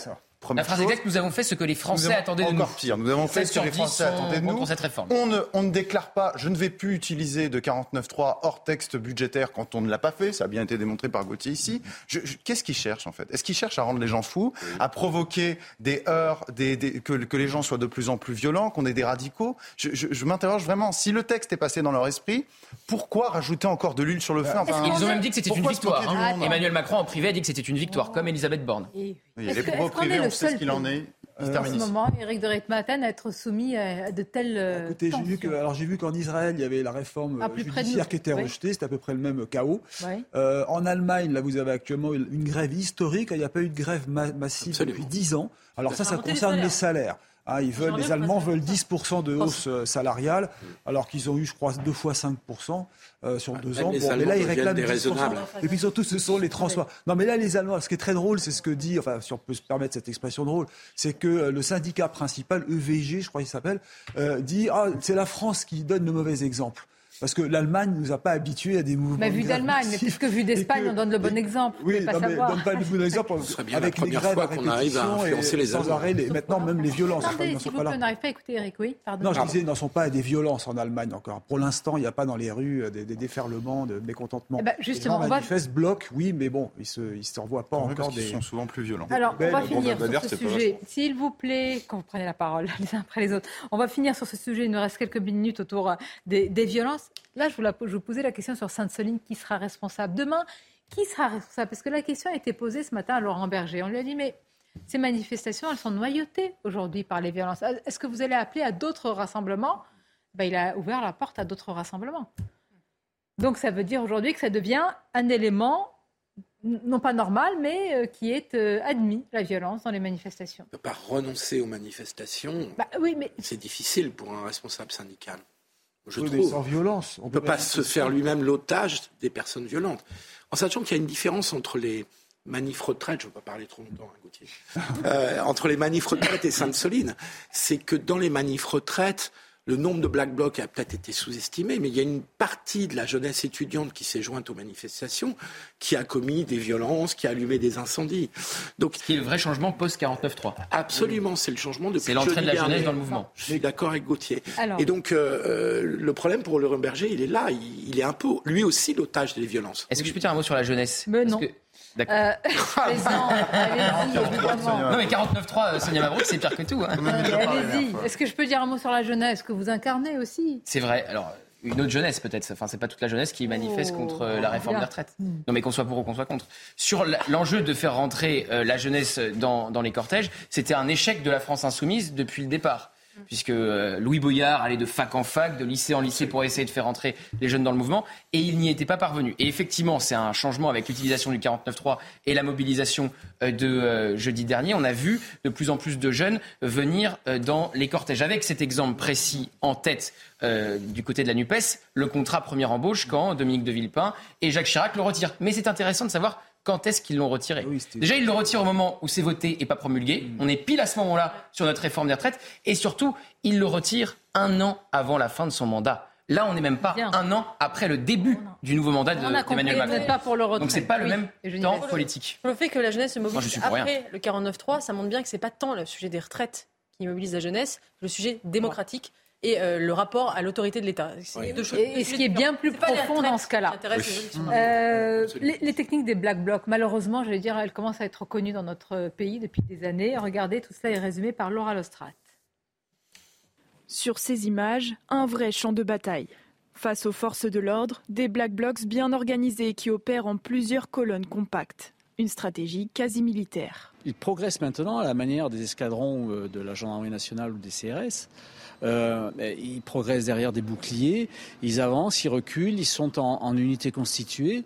Euh, dès qu'ils sont en contact et dès que ça, chauffe un peu, ils arrivent à s'égayer. Cagoulés et habillés en noir, ces radicaux sont inidentifiables même jusqu'au bout des doigts.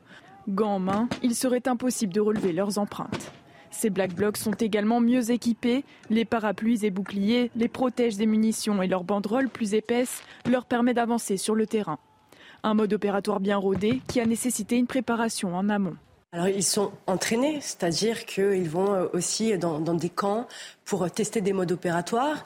J'imagine aussi qu'ils ont fait un retour d'expérience hein, de la précédente manifestation, comme nous l'avons fait en gendarmerie, pour justement se préparer. Ces radicaux sont venus plus lourdement équipés avec des armes directement destinées à blesser les forces de l'ordre. Parmi elles, 62 couteaux, 67 boules de pétanque et 20 bonbonnes de gaz. Saisies avant la manifestation, elles ont été recensées dans un communiqué du procureur de Poitiers. Oui. Quand même, la liste, elle est, elle est édifiante. Hein. Elle est édifiante, la liste dont vous avez parlé d'ailleurs tout à l'heure, Gauthier Lebret. Là, on parle de, de Sainte-Soline. On va voir si demain, il y a un changement de doctrine de maintien de l'ordre, comme, comme on dit. Mais tous les policiers à qui on pose action disent en réalité, ça n'évolue pas. La doctrine n'évolue pas. Ce sont les ordres qui sont donnés, qui sont différents. Et évidemment, ils s'adaptent. D'ailleurs, on peut quand même, euh, dans ces moments de, de tension, souligner aussi, même si parfois et quand il y a des comportements inappropriés, il y a des enquêtes, mais souligner le comportement, le général des forces de l'ordre. Qui dans, ça fait, c'est la dixième journée demain. Mm. Il peut y avoir une vingtième. Hein. Il y a eu une bonne nouvelle ces derniers jours pour les forces de l'ordre. À partir de quand ça peut s'arrêter d'ailleurs L'annulation de la visite de Charles III. À partir de quand ça peut se terminer? Il n'y a pas, il n'y a pas de date d'événement. Combien d'actes pour les gilets jaunes? Je me rappelle plus l'acte. Peut-être qu'il y aura les vacances de Pâques qui vont un peu freiner le, le mouvement parce qu'il va y avoir le départ en vacances de printemps. Vous savez qu'en France c'est assez sacré quand même. C'est comment, je crois, dans 15 jours. Et puis Pâques, qui est. encore des choses sacrées. voilà, qui est aussi On se rappelle les vacances de Noël qui sont aussi sacrées. Il y a eu des grandes journées de grève. À Noël, ça s'était ralenti, n'oubliez pas. Bon, un chiffre, j'ai vu, pour les, les, les 20, euh, 30% des grévistes dans les écoles primaires. Donc, c'est pas un niveau qui est euh, très élevé. Bah, oui, oui. Ça coûte de l'argent, évidemment. Mais ça correspond, ça correspond à un sondage, au tout, juste pour terminer, au tout début, je me rappelle, euh, il, y a, il, y a, quelques mois, qui disait que certes, les Français étaient majoritairement opposés à cette réforme, mais une majorité était résignée. Résigné. Et ça, ça dit beaucoup. Oui, c'est ça. Et là, vous avez raison de dire ça. Parce demain, que n'oublions pas que Laurent Berger euh, n'est pas pour le retrait de la réforme. Il dit c'est 64 ans qui ne passent pas. C'est le seul point. Oui, mais enfin, la réforme, on repose sur les 64 bah C'est le cœur de la réforme, Eric. Peut-être, mais on peut trouver une autre Vous enlevez l'article 7 de la réforme. Laurent Berger, contrairement à ce qu'avait dit Emmanuel Macron à 13h lors de son. Il y avait eu des propositions des syndicats. Absolument. Bah oui, il y avait d'autres alternatives. Merci, chers amis. On se retrouve bientôt. Demain. Eh bien, journée de mobilisation que nous allons couvrir avec toutes nos équipes et je vous dis à très bientôt. Merci encore.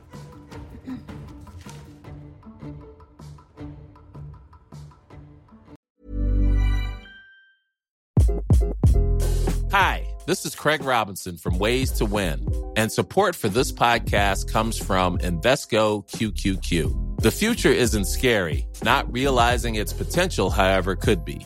Just like on the recruiting trail, I've seen potential come in many forms as a coach. Learn more at Invesco.com slash QQQ. Let's rethink possibility. Investco Distributors, Inc.